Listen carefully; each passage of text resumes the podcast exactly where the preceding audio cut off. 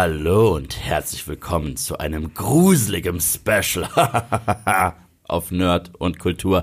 Richtig, ihr habt richtig eingeschaltet, ganz egal von wo ihr uns gerade hört oder auch seht, denn diesmal haben wir einen ganz besonderen Podcast für euch. Diesmal gibt es ihn auch als Vidcast auf unseren YouTube-Kanälen. Ist das richtig, Marco? Ich glaube tatsächlich, dass deine Anmoderation nur auf äh, als Podcast zum Hören funktioniert hat. Und wenn man es sieht, ist es dann nochmal eine ganz andere Nummer. Ich konnte es mir nicht verkneifen. Ich muss mit einer gruseligen Stimme einsteigen. Ich kann Vincent Price nicht so gut nachmachen. Nichtsdestotrotz, heute ist endlich der Tag gekommen. Ich habe mich so lange darauf gefreut, mit Marco mal über Halloween zu sprechen, denn ich bin Horrorfan. Heute geht es allerdings nicht um unsere Lieblings-Horrorfilme. Heute geht es um unsere Lieblings- Halloween-Filme. Wir haben uns fünf Filme rausgesucht, über die wir heute sprechen. Jeder hat sich fünf Filme rausgesucht. Und Marco, erstmal, bist du Halloween-Fan? Äh, oh. Ich, ich, ich, liebe es überraschend, mich aufwendig zu verkleiden gleichzeitig nicht zu aufwendig. Ich habe so Utensilien, die zu Hause rumliegen, die einerseits coole Sachen sind, die man zu Hause eben rumliegen hat als Nerd, aber gleichzeitig eben immer als Kostüm funktionieren. Und auch wenn ich nicht so super hardcore dabei bin, mich zu verkleiden oder total in Halloween reinzufühlen, ich meine, ich habe, glaube ich, deswegen einen Boba Fett mir besorgt. Ich habe deswegen eine Darth Revan Maske. Mhm. Äh, ich habe deswegen eine Rorschach Maske, die sich verändert, je nachdem wie der warme Atem durch die Maske geht. Anscheinend ja cool. bin ich großer Halloween-Fan. Ich liebe es, ich lebe es. Ich habe es erst recht gelebt, noch vor ein paar Jahren, als man noch so richtig Halloween-Partys geschmissen hat und gefeiert hat. Ich habe mich jedes Mal so richtig verkleidet. Es musste auch immer irgendwie thematisch gruselig sein. Und es gab gerade hier in Berlin gab es so einen Laden, wo wirklich die coolste Halloween-Party geschmissen wurde. Schlechthin, den gibt es nicht mehr. Das ist, hat mir ein bisschen das Herz gebrochen, weil die haben das ganze Ding dekoriert. Vorher, wirklich drei Wochen vorher haben sie schon angefangen. Wenn du reingegangen bist, war das Ding wie so ein Spukschloss, wie ein Gruselkabinett. Überall lagen auch so Herbstblätter auf dem Boden und das Essen war dann auch thematisch und sah extra schön blutig aus. Ich hab's geliebt. Und natürlich, wir beide als Nerds, wir dürften ja zumindest ein paar Traditionen im Oktober haben. So Sachen, die wir gucken müssen. Und genau um die geht es heute. Deswegen haben wir uns auch bei dieser Nummer gefragt, was qualifiziert sich denn eigentlich als Halloween-Film? Hast du dafür direkt jetzt so parat eine gute Antwort? Ich finde das schon richtig, was du gesagt hast. Es muss gar nicht ein Horrorfilm sein. Das ist das Erste, was einem einfällt. Und wir haben natürlich auch Horrorfilme auf unserer Liste. Aber ich will schon sagen, es sind es sind nicht mal so viele Horrorfilme. Es, sind, es geht wirklich eher um die Atmosphäre und ob das etwas ist, was wir zu Halloween gucken. Es ist so ein bisschen das Phänomen, wie man sagt, einer meiner Lieblingsweihnachtsfilme äh, wäre Herr der Ringe. Mhm. So, ist es, hat es irgendwas mit Weihnachten zu tun? Nein, aber verbindet man den Film mit Weihnachten? Ja, das schon. Und ihr seht schon, wie, wie wie ähm, eifrig ähm, und, und wie sehr Yves dafür brennt für dieses Thema. Das war natürlich auch seine Idee, das zu machen. Und äh, wir sind dann gemeinsam auf die Idee gekommen, daraus so ein Ranking zu machen und eben das auf YouTube und als Podcast zu versuchen. Ihr werdet die erste Hälfte als Vidcast bei Eve auf dem Kanal finden. Ihr und kennt Rankings auf Moviepilot. Es musste passieren. Es musste auch in dieser Form passieren. Stimmt, ich habe auch super wenig Rankings tatsächlich. Deswegen, willkommen ja. im Club. Vielleicht hast, leckst du heute Blut. Die zweite Hälfte ist dann bei mir und alles zusammen könnt ihr dann auch ganz gemütlich als Podcast hören. Je nachdem, wo ihr uns gerade konsumiert. Und das ist halt so ein Versuch, ne? Also ihr müsst uns auch am Ende sagen, äh, auf unseren Social Media Kanälen oder auf YouTube, wie ihr das fandet und ob wir mehr dazu machen sollen. Vor allem ist es eine seltene Gelegenheit, dass wir das machen können, weil ich bin zu Gast in Berlin bei Eve. Ja, und es ist wundervoll, dich hier zu haben. Es ist ein ganz anderes Gefühl, als vor so einem Laptop zu sitzen, muss ich einfach mal sagen. Es ist viel cooler, dich hier im Studio zu haben. Es ist viel echter einfach und ich sehe die kleinsten Gestiken in deinen Augen. Wundervoll. Aber für mich, weißt du, was sich als Halloween-Film so richtig qualifiziert? Weil ich bin ja sowohl Horror-Fan als auch Halloween-Fan. Und ich weiß, dass die Leute, die das auf Moviepilot gucken, worüber wir heute sprechen, sich fragen werden, halt, Eve, The Shining ist nicht auf deiner Liste, es ist nicht dein Lieblingshorrorfilm, es ist mein Lieblingshorrorfilm und ich gucke ihn sogar im Oktober und er war auch kurzzeitig auf der Liste muss ich sagen. Die Liste wurde mehrfach umgeändert. Es ist verdammt schwer, diese Liste zusammenzustellen. Von dir mehrfach umgeändert. Ja, ja, ich war mir relativ sicher, was ich wollte. Ist wirklich schwer bei mir. Aber ich habe mir überlegt, Halloween ist für mich am besten ein Mix aus dem Grotesken, leicht Horror-Franchise-ähnlichen, aber auch dem Verspielten. Weil genau das ist Halloween für mich. Halloween ist Mix aus etwas Makaberem und etwas Lustigem. Und trotzdem wollte ich nicht reine Horrorkomödien drin haben. Aber das Thema Halloween ist halt dieser charmante Mix. Und deswegen dürfte die Liste vielleicht den einen überraschen, den anderen überhaupt nicht. Aber ohne weiteres würde ich sagen. Aber, aber nicht, sag's noch nicht, was Sag du was. Es passt genau rein, was deine erste Wahl. Aber wir müssen ganz kurz unser Ranking-System erklären. Ja, okay, ja, stimmt. Ja, wir haben es genannt, die zehn besten Halloween-Filme. Wir sind zwei Personen. Also wie haben wir es gemacht? Haben wir uns jetzt stundenlang hingesetzt und äh, uns auf die zehn besten geeinigt? Nee, ich meine, es gibt natürlich nicht die zehn besten, sondern es gibt die besten für jeden Einzelnen. Und wir sind zwei Personen, also hat einfach jeder fünf rausgesucht. Und hätte es eine Überschneidung gegeben, und ich kann schon mal sagen, es gab keine Überschneidung, hätte es eine gegeben, dann hätten wir auch irgendwie noch einen elften Film dazugenommen, so dass wir doch auf zehn Filme kommen. Aber so hat jeder seine fünf besten dabei und zusammen sind es die zehn besten. Ihr könnt euch dann selber entscheiden, was davon eurer Meinung nach oder was ganz anderes der beste Halloween-Film ist. Ja, es war wirklich, das war für mich schwer. Es ist jedes Jahr für mich schwer, weil jedes Jahr habe ich auch privat zu Hause so eine Liste an Filmen, teilweise sogar Serien-Specials. Ich meine, Trios of Horror von den Simpsons. Ich muss mindestens drei, vier davon gesehen haben, um in die Halloween-Stimmung zu kommen. Und ja, die beste Ausgabe davon ist Episode 5 mit The Shinning. Auf jeden Fall.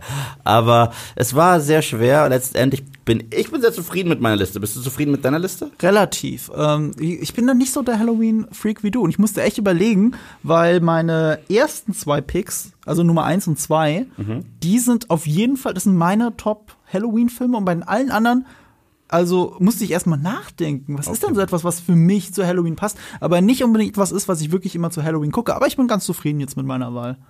Also ich habe auch nicht meinen Lieblingshorrorfilm drin. Mein Lieblingshorrorfilm ist Alien. Ja, den liebe ich auch, aber den hätte ich auch niemals so, den würde ich auch nicht so rund um Oktober schauen. Da muss ich was anderes gucken. Gerade so, wenn es um Franchise-Killer geht, da, da muss etwas Halloweeniges mit dabei sein. Und deswegen, ich würde sagen, ohne weiteres äh, legen wir los.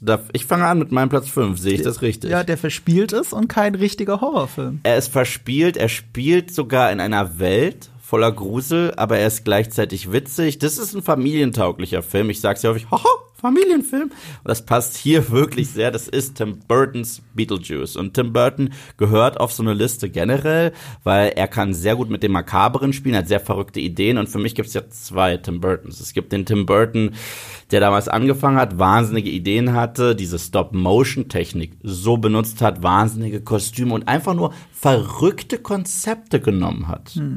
Und damit ausgerastet ist. Und dann gab es später den Tim Burton, der uns Alice in Wonderland gegeben hat.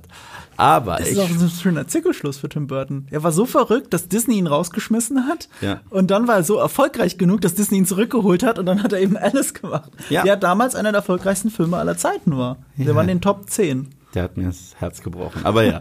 äh, wir beginnen mit äh, Beetlejuice. Ähm, Leute sprechen häufig darüber, ähm, Michael Keaton ist der beste Batman. Gibt sehr viele, die diese Aussage unterschreiben. Für mich, unterschreib's. Ja, für mich zeigt er mit diesem Film, dass er auch das Potenzial hat, einer der besten Joker zu sein. Denn äh, Beetlejuice ist für mich die mit Abstand beste Michael Keaton-Rolle, neben seiner Performance natürlich in Birdman. Dieser Film, ich kenne keinen Film wie Beetlejuice. Ich weiß nicht, ob du weißt, worum es in diesem Film geht. Das ist ja das Witzige. Wir haben ja auch im Vorgespräch festgestellt, ich habe dir ja gerade noch mal gesagt, es gibt so viele Filme, die ich nicht gesehen habe, wo du immer, hast du den gesehen? Warum hast du den nicht gesehen? musst du gucken, musst du gucken. Ich habe so eine lange Watchliste nur wegen Eve. Und ein Film, der schon seit langem auf dieser Watchliste ist, ist tatsächlich Beetlejuice. Ich habe Ah. den nie gesehen. Aber du weißt, worum es geht, grob, oder? Äh, nicht wirklich. Also so ein bisschen wie bei Candyman, wenn man den Namen zu oft sagt, dann kommt er oder so. Oh, d- also nein, also die beiden sollte man nicht Aber- miteinander hä, aber da vergleichen. war doch was mit Beetlejuice Richtig, sagen. richtig, richtig. Ja. Aber Kinder, Was äh, passiert dann? Candyman und Beetlejuice äh, bitte nicht verwechseln. Der eine äh, kann euch vernarben und der andere wird euch Spaß machen. Ja, aber ich meine schon, Ja. das mit dem Namen sagen und er kommt. In Beetlejuice geht's um Folgendes. Okay. Geht's um Folgendes. Wir haben ein Ehepaar, gespielt von Gina Davies und Alec Baldwin, noch sehr jung im Film, gerade Mhm. frisch verliebt, haben sich ihr Haus gekauft und zu Beginn des Films haben sie einen Unfall, sind dann wieder im Haus und stellen sehr schnell fest, oh mein Gott, wir sind tot. Und die, die, die wissen gar nicht, dass sie tot sind zunächst Mhm. und finden ein Buch für die kürzlich Verstorbenen. Und damit äh, finden sie heraus, dass die Unterwelt, die, die, das Jenseits, ein sehr bürokratischer Prozess ist, mhm. weil der Himmel ist voll, die müssen lange warten, die müssen eine Nummer ziehen und so weiter und so fort. Und deswegen müssen sie erstmal in ihrem Haus klarkommen. Das Problem ist, das Haus wird von einer neuen, sehr exzentrischen Familie gekauft. Unter anderem ist die Mutter Catherine O'Hara, die viele kennen als Mom äh, von Kevin in Kevin allein zu Hause. Mhm ganz andere, ganz andere Rolle von ihr, war super und die Tochter äh, gespielt von Winona Ryder. Sie heißt Lydia und sie ist so ein kleines Gothic-Kind. Mhm. Und sie ist die einzige, die dieses Ehepaar sehen kann. Aber jetzt kommt der Twist des Films. Normalerweise haben wir Ghost Story und in Ghost Stories, wenn wir Conjuring sehen, wenn wir Insidious sehen, ist es eigentlich immer das Gleiche. Und zwar Familie zieht in ein Haus, da spukt's, also holen wir paranormale Investigators, mhm. die die Geister rausholen, ne? Äh, raus ähm, jagen. Mhm. Hier ist es umgekehrt. Die Geister möchten, dass die menschliche Familie geht. Deswegen engagieren sie einen Bioexorzisten. Der Bioexorzist ist Beetlejuice und der hat so schmutzige und schäbige Anzeigen in mhm. der Zeitung. Du musst seinen Namen dreimal sagen, mhm. er kommt und dann zieht er seine Horrorshow ab, um die Menschen zu verjagen. Und was wir dann haben, ist einfach nur Wahnsinn. Wie der Film aussieht, der sieht aus wie ein klassisches Gruselkabinett. Bunt, wild, äh, fantastischer Soundtrack, nicht zu lang, ungefähr nur 90 Minuten. Es ist die perfekte Unterhaltung für Halloween. Ich liebe ihn. Ich werde ihn definitiv nachholen. Ich verspreche es dir. Vielleicht dieses Jahr zu Halloween schon. Ja. Der, der liegt schon zu Hause bei mir tatsächlich. Habe ihn noch nicht gesehen. Ich weiß, dass du eine Motivation hast, ihn zu gucken und deswegen äh, bin ich sehr gespannt auf dein Feedback. Für mich definitiv ein Muss an Halloween. Ich kann nicht ohne diesen Film. Es geht nicht, nein. Es geht auch nicht ohne Tim Burton. Nee. Also ich kann euch schon mal spoilern. Es ist nicht der einzige Tim Burton-Film, der an diesen Listen vorkommen wird. Meiner dagegen ist jetzt mal ein ganz klassischer Horrorfilm äh, ich glaube sogar der einzige klassische Horrorfilm auf meiner Liste, ja, tatsächlich. Aber er ist in einem besonders gut und deswegen so passend für mich zu Halloween, weil er so unfassbar makaber ist. Und neben The Fly das beeindruckendste Stück Body Horror ist, das ich je gesehen habe. Und ich habe lange Zeit in meinem Leben das nicht sehen können, weil der Film so lange ident äh, äh identifiziert, wollte ich gerade sagen, ich habe so, hab so viel Diablo gespielt, indiziert war ähm, The Thing von John Carpenter 1982 oder wie er in Deutschland hieß, Das Ding aus einer anderen Welt. Mhm. Eines der besten, jetzt muss ich überlegen, war das gilt der als Remake? Ja. Eigentlich schon. Äh, interessanterweise, dieser Film ist ein Remake ja. von The Thing from Another World mhm. aus den 50ern, aber gleichzeitig basieren beide auf einem Buch namens Who Goes There mhm. und The Thing von John Carpenter ist näher am Buch dran. Ach, tatsächlich, ja, okay. Das wusste ich nicht. Und der andere, das, der auch nur das Ding heißt, The Thing von 2011, glaube ich, mhm. mit Mary Elizabeth Winstead in der Hauptrolle, der gar nicht so schlecht ist, aber äh, gerade beim Buddy Horror aus Gründen versagt, nämlich äh, da ist es nicht echt, sondern CGI. Äh, ironischerweise hatten sie aber alles in echt gedreht, habe ich gehört. Also wirklich alles super echte Effekte, aber die Produzenten haben gesagt, das geht doch nicht, das ist nicht modern, das muss CGI sein. Sie haben CGI drüber gelegt über die echten Effekte. Das macht den Film so kaputt. Dabei ist der Film aber richtig gut. Und das ist ein Prequel und der spielt dann vor, ja, vor The Thing von 82, die Vorgeschichte. Und ich hatte immer so das Gefühl, aber ohne es zu wissen, weil ich den ganz alten Film nicht gesehen habe, dass der mehr Parallelen zum alten Film hat. Ich Könnte sein, muss aber, kann auch da der Blödsinn sein. Na, der originale Film, das Problem ist, das Besondere an The Thing, falls ihr ihn nicht gesehen mhm. habt, es ist ein klaustrophobischer Horrorfilm, weil es geht um einen außerirdischen Organismus, richtig? Ja. Der in der Antarktis, im, am Südpol, ausgegraben wird. Und er hat eine besondere Fähigkeit. Er kann jegliche äh, lebendige Organismen perfekt kopieren, mhm. transmutieren und auf einmal weiß man sehr schnell nicht mehr, wer ist hier das Ding und wer ist einer der Crew. Und das hat den Film so besonders gemacht. Das war eigentlich ein ganz alter Horror-Trope, weil wenn man denkt an die Körperfresser oder mhm. die unzähligen Inkarnationen, die es gibt, die Rückkehr der Körperfresser und so weiter, das ist, glaube ich, einer der meisten remakten Filme aller Zeiten. Ähm, und das ist immer dieses gleiche Trope. Äh, ein Alien, nicht Parasit, sondern ein Alien-Organismus ist dazu in der Lage, perfekte Kopien von Menschen zu erschaffen und damit auch so eine Schattengesellschaft aufzubauen, wo du dich dann in dieser paranoiden Vorstellung, also im, im Sinne identifiziert mit der Hauptfigur, dich in dieser Welt wiederfindest und die ganze Zeit fragst, wer ist echt und wer nicht. Und da war immer mein, meine Lieblingsversion die mit Donald Sutherland aus den 70ern, falls ihr die gesehen habt, wo die Leute immer, habt ihr als Parodie schon tausendmal gesehen, wenn die Leute, genau, das machen, dieses Zeigen und dann dieses Geräusch. Das ist, das brennt sich, das hat sich so bei mir reingebrannt. Und ähm, ja, The Thing spielt auch erstens damit, mit dieser Paranoia die ganze Zeit, bis zum Schluss, bis zur allerletzten Sekunde in diesem Film. Und gleichzeitig ist er so makaber, wie der auf diese Monster draufhält. Und das sind bis heute die besten Monster-Gore-Effekte in der Filmgeschichte. Finde ich wirklich. Also da kommt nix ran. Wahnsinn. John Carpenter ist ein böses Genie. Ich, ich liebe den Mann sowieso und äh, ihr werdet eventuell etwas von ihm nochmal auf dieser Liste sehen. Und er hatte zwei ganz geniale Ideen, nein, drei geniale Ideen für diesen Film. A, er hat dem Cast die Effekte nicht vorher gezeigt. Okay, das heißt, denen wurde wirklich schlecht, als die das gesehen haben on screen. Das sind echt, das ist echter Ekel, den wir sehen. Zweitens, er hat die Temperatur so hart runtergedreht, dass denen wirklich kalt wurde, was cool ist. Und drittens, und das ist das Genialste, er hat nie einem Schauspieler gesagt, du bist jetzt das Ding. Du bist jetzt das Wesen. Das heißt, da war äh, von Anfang an haben die sich gegenseitig nicht vertraut. Nach dem Motto, wie spielst du das gerade? Wie spielst du das gerade? Äh, weil nur an den Stellen, wo das Wesen wirklich rauskommt, Mhm. Da wusste der Schauspieler natürlich, ich bin das Wesen. Aber es gibt auch endlose Szenen, wo einfach nur vier Leute miteinander reden. Und da wurde nie gesagt, Mhm. ja, du bist jetzt das Ding. Und weil sie nicht wussten, weil sie sich, weil sie es selbst nicht wussten, wussten sie sich, okay, äh, wird der jetzt das Ding sein und so weiter. Das war ein sehr cleverer Trick. Ja, man muss dazu sagen, natürlich könnte man das im Drehbuch, sollte man meinen, rausfinden, Mhm. aber es sind eben so viele, das- der Zeitpunkt, wann jemand das Ding ist, Mhm. ist nie klar. Das wird, das dürfte weder im Drehbuch klar sein, noch ist es eben in der Geschichte selber klar. Wir hinterfragen es selber die ganze Zeit. Also bis zum Ende. Und einer meiner Lieblings-Horror-Scores. Generell bei Horrorfilmen ist für mich Musik sehr wichtig, sehr wichtig. Und ich habe mal einen Kumpel, falls du zuguckst, hey, ich habe ihm einfach mal eine Sprachnachricht per WhatsApp hinterlassen, wo ich nur diese zwei Geräusche von diesem Score, die gesagt, bam, bam, bam, bam, in einer Endlosschleife hinterlassen habe. Und das ist großartig. berühmterweise von Ennio Morricone, Mhm. der Soundtrack, der ja kürzlich erst verstorben ist, der große Maestro. Ähm, aber, wie ich jetzt erfahren habe, äh, John Carpenter war nicht ganz zufrieden mit dem Soundtrack von dem Film und hat vier Stücke selber beigesteuert. Dazu zählt der Eröffnungssoundtrack. Ja, ja. Deswegen kann ich diese Grenzen, ich weiß nicht mehr, was ist jetzt von John Carpenter und was ist wirklich von Ennio Morricone. Das ist, glaube ich, Carpenter. Und äh, ein Song namens Bestiality, der auf dem äh, Score war, auf dem, auf dem Album, hat es nicht in den Film geschafft, hat es dann aber verspätet in The Hateful Eight geschafft. Sehr spannend. Das ist der, ja, das ist das ist ein Track, der gleich zweimal vorkommt in The Hateful Eight, weil eigentlich ist ja The Hateful Eight bekannt dafür, dass Ennio Morricone noch mal einen originalen Score gemacht hat für Tarantino, das erste Mal für Tarantino.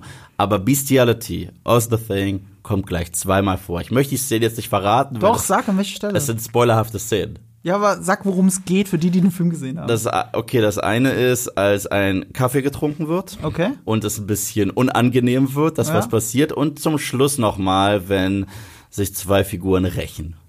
okay. Ja. Ja, das ist- weiß ich doch schon, und meinst. das, ist, das ist wirklich äh, sehr spannend. Ja, hast du eine Lieblingsfilm-Szene im Film? Ähm, das ist ganz klar der Defibrillator. Oh, ja, ja, okay. Boah, ist das gut.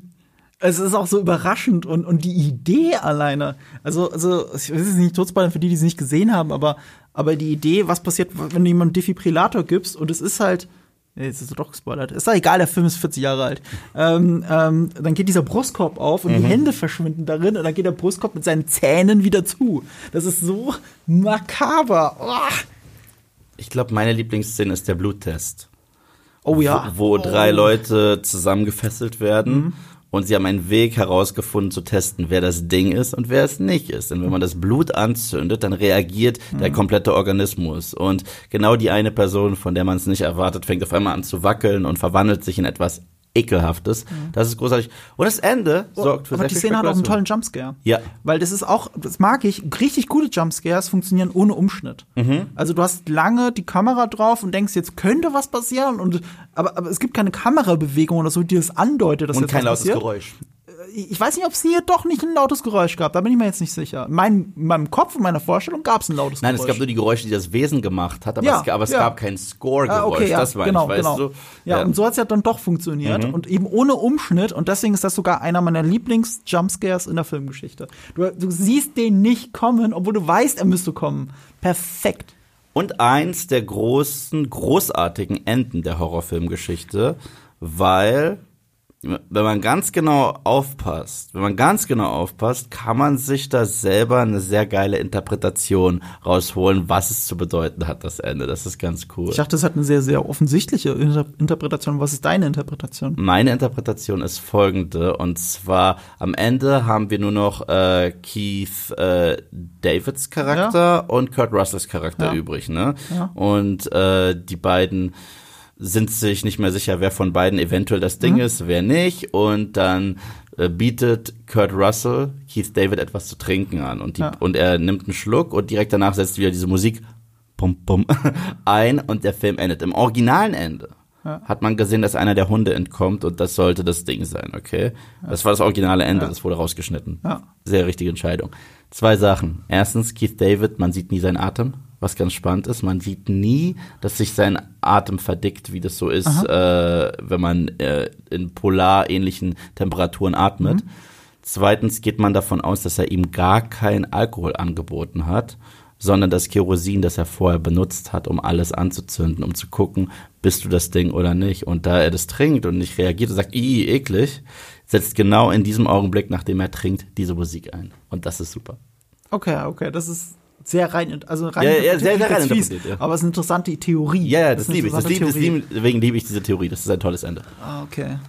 Aber was hat es mit dem Atem zu tun? Weil dann müssten das die anderen ja auch gehabt haben. Äh, nee, Kurt Russells Atem sieht man. Das ja, heißt, wenn er atmet, siehst du so etwas wie Rauch, was herauskommt, ja, weil ja. etwas oxidiert und so weiter. Und bei ihm siehst du nichts. Ja, aber die ganze Zeit hast du bei anderen Leuten ja auch immer den Atem gesehen. Ja, genau. Aber Egal, der, aber der eine war. ist ja zwischendurch verschwunden. Der kommt zurück und auf einmal hat er keinen Atem mehr. Und, äh, Ach, tatsächlich? Ja, ja, ja. Ah. Und das ist spannend, weil, weil, weil, weil bei dem Ding selbst hast du es halt auch nie wirklich gesehen, ah. weil war ja meistens in Räumen dann drin und wenn es draußen war, wurde es eh schon zu was Monströsem.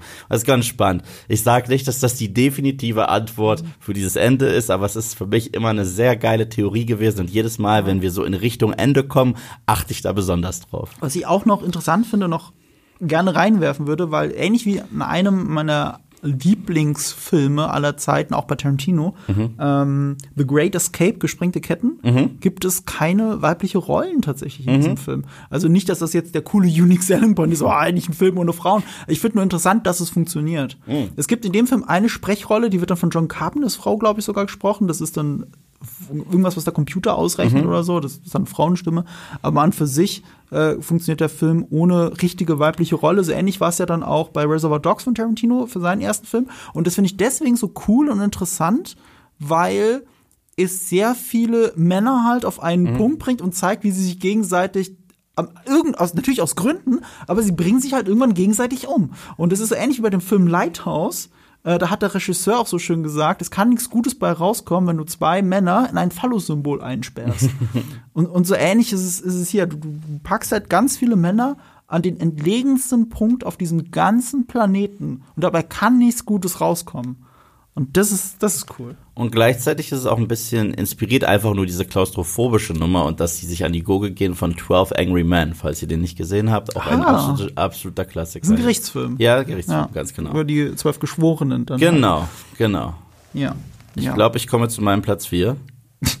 ja, nee, du kommst. Ach doch, tatsächlich. Wir haben jetzt zwei Plätze fünf tatsächlich. Ja, wir hatten, wir hatten kurz auf die Uhr schauen. Weißt du, wo schauen, deswegen, wir hatten jetzt Beetlejuice Krass, ne? und The Thing. Jetzt kommen wir zu meinem Platz 4 und hier haben wir erneut einen Film eines Maestros. Wir haben gerade über John Carpenter geredet. Ein weiterer Name, der häufig im Horrorbereich fallen muss, ist Wes Craven. Und Wes Craven hat sich einen Film angeschaut. Einen Film, der ein Guilty Pleasure von mir ist, namens Jason Lives. Was war besonders an Jason Lives in der Freitag der 13. Reihe? dass dieser Film, ja, keine Angst. Ich, ja, ich bin bei ah, okay. dem Film. Jason Lives ist ein selbstreferenzieller Film. Das ist ein Film, der sich das Horrorgenre anguckt und darüber lustig macht.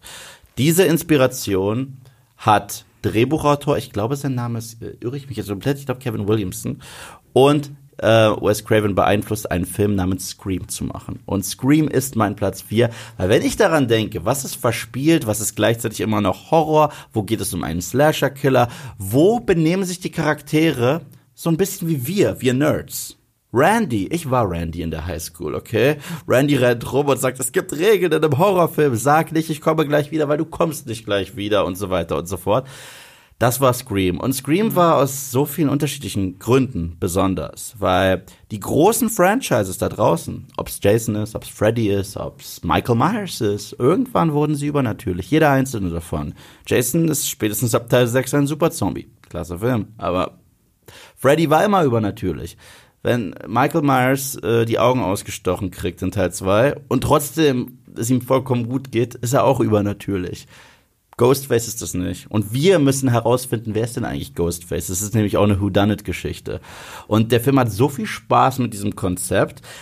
Er flippt nie so aus, dass er eine richtige Komödie ist, abgesehen von Scream 3. Übrigens anderer Autor.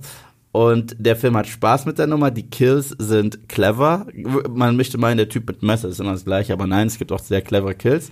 Und die Charaktere bleiben im Kopf. Ich liebe Scream. Wie stehst du zu Scream? Das ist nämlich so eine Besonderheit bei unserer Liste. Deine ersten zwei Filme habe ich beide nicht gesehen. hast nie Scream ich habe nie? Scream gesehen. Pass auf, meine Scream-Erfahrung ist alles, was ich aus meiner Jugend weiß, aus Scary Movie. Oh Gott, nein. Das ist tatsächlich, ja, aber das ist ja fast schon wieder interessant, weil Scream ist ja ein Metafilm über Horror. Ja. Ist ein Metaslasher. Weil er parodiert ja die klassischen Slasher-Filme und nimmt ihnen aber das Übernatürliche weg. Genau das, was du gesagt hast. Weil im Endeffekt ist er doch ein Typ, der sich hinterm Vorhang versteckt. So muss es ja sein. Ja, ja. So, und, und Scary Movie ist, finde ich, schon schlecht gealtert. Das kann man heute nicht mehr schauen. Damals, in meiner Jugend, war das das Ding. Äh, in meiner ganzen Generation. Wir fanden es alle cool.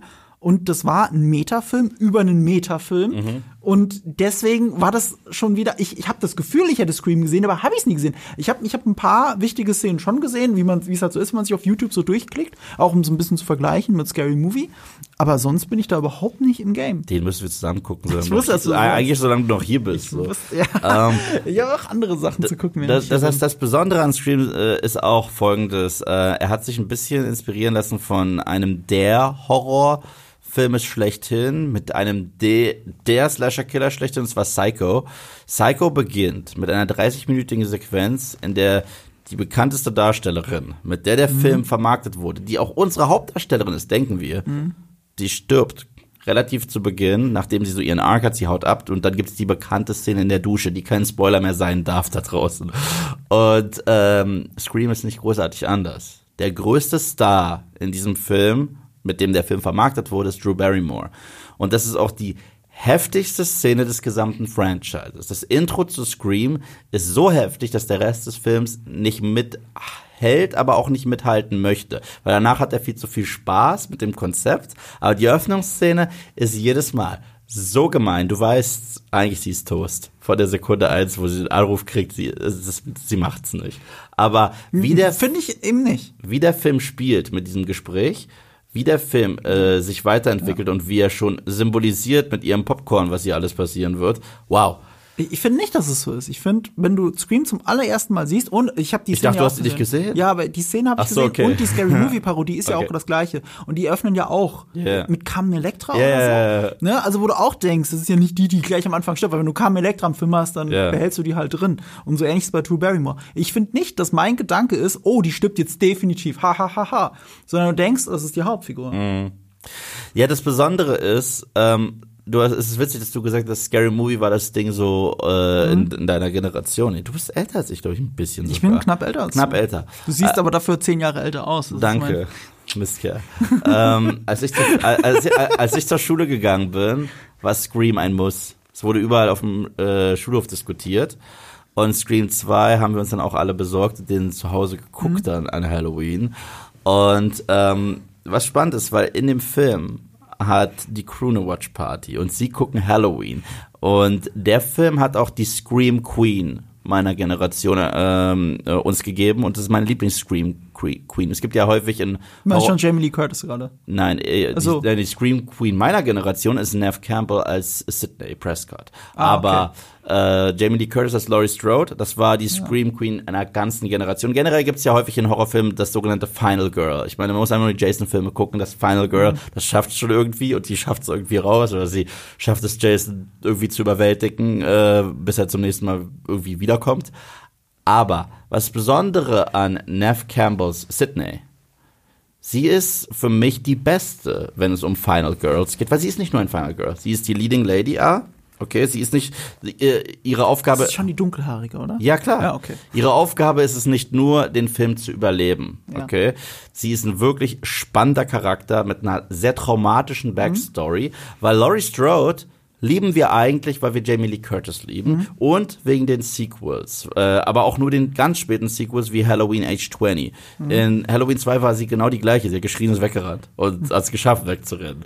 Und äh, Sydney ist anders. Sydney kämpft zurück und Sydney mit jedem einzelnen Screamfilm, selbst mit dem schlechteren, sie entwickelt sich immer weiter und das hat ihr so diesen besonderen Edge gegeben und Ghostface selbst herauszufinden, wer der Killer ist, macht jedes Mal Spaß und der Reveal vom ersten Teil ist der beste Reveal. Falls ihr den Film nicht gesehen habt, Marco hat ihn nicht gesehen, möchte ich es jetzt nicht kaputt machen, aber ich liebe das Ende vom Scream, weil was dieser Film, ist mein letztes Wort zu dem Film, was dieser Film auch so gut macht, normalerweise, wenn ein Film daraus besteht, wer ist der Killer und die Maske fällt, ist der Film uninteressanter. Weil es ist ja das Gruselige weg. Jetzt ist ja diese seltsame Gestalt mit der Maske nicht mehr da. Das ist jetzt der Mensch. Wenn wir sehen, wer der Killer ist in äh, Scream, haben wir eine der besten Performances, was ein Slasher. Ich habe selten einen Schauspieler gesehen in einem Horrorfilm, der so viel Spaß hat, den Killer zu spielen. Wow, ich äh, ja, ich ich ich liebe Scream. Das Geile ist, dass ich darauf jetzt nicht die Antwort weiß. Ja, Ich, es ist halt ein Whodunit, stimmt. Das ist eine gute, interessante Beobachtung. Es ist gleichzeitig ein Whodunit. es ist sogar gefilmt wie ein Whodunit nach dieser schrecklichen Eröffnungsszene mit Drew Barrymore. Siehst du unsere Hauptcrew, unsere Hauptfiguren, die sitzen alle am Brunnen vor der Highschool und sie sind so positioniert wie in einem klassischen Whodunit. Uns wird allein nur per Bildsprache verraten, wir müssen herausfinden, könnte es einer von denen sein. Und das ist ganz cool gemacht. Ja. Ja, und das, und da sind wir wieder auf der, auf der Metaebene von Scary Movie, weil Mhm. die haben ja dann ein Whodunit-Ende für den ganzen Film. Also sie haben einfach das Ende von die üblichen Verdächtigen, Ja, ja, Usual Suspects mit. Dewey, äh, mit, das mit Doofy. Mit, mit, das Doofy war es bei, bei Scary Movie und Dewey ist ja ein Charakter in Scream. Ich hatte auch Scary Movie gesehen, bevor ich die üblichen Verdächt- Verdächtigen gesehen habe. Ah, wirklich? Ja, ja, äh, wie gesagt, es war ja Jugendfilm Ja. quasi und übliche Verdächtigen kam für mich ein bisschen später. Und äh, aber zum Glück weißt du ja bis zu der Wendung nicht, dass du das schon mal in Scary Movie gesehen hast. Das heißt, Scary Movie hat mich dahingehend überhaupt nicht gespoilert, sondern danach hatte ich eher so den Erweckungsmoment, ach, deswegen ist das Ende von Scary Movie cool. Okay. Naja. Dann kommen wir zu deinem Platz 4. Den habe ich überraschend oft gesehen. Ich glaube, als ich den das allererste Mal gesehen habe, hätte ich gedacht so, ja, ist nett. Aber so ein Film zu einer Zeit entstanden, wo viele Comic-Verfilmungen rausgekommen sind, wo die Studios gemerkt haben, sag mal, die, diese X-Men-Sachen und Spider-Man, das ist super erfolgreich. Lass uns mal jede Ma Comic-Marke melken, die uns so einfällt. Und das ist so eine. Und da gab es erschreckenderweise auch nie eine Fortsetzung dazu. Es gab mehrere Neustartversuche dazu. Aber dieser Film ist dann über die Jahre in meinem Herzen gereift. Ich, ich mag den total. Ich gucke den alle paar Jahre wieder. Und er hat für mich die coolste oder die beeindruckendste Darstellung des Teufels in der Filmgeschichte. Nämlich Constantine mit Keanu Reeves zu seiner Matrix-Hochzeit. Wow. Wow. War das jetzt wieder irgendwas aus dem Film, was ich nicht kapiere? Das ist Keanu Reeves äh, Evolution. Als, als Ted von Bill und Ted war er, wow. Ja. Und in Matrix war er, wow.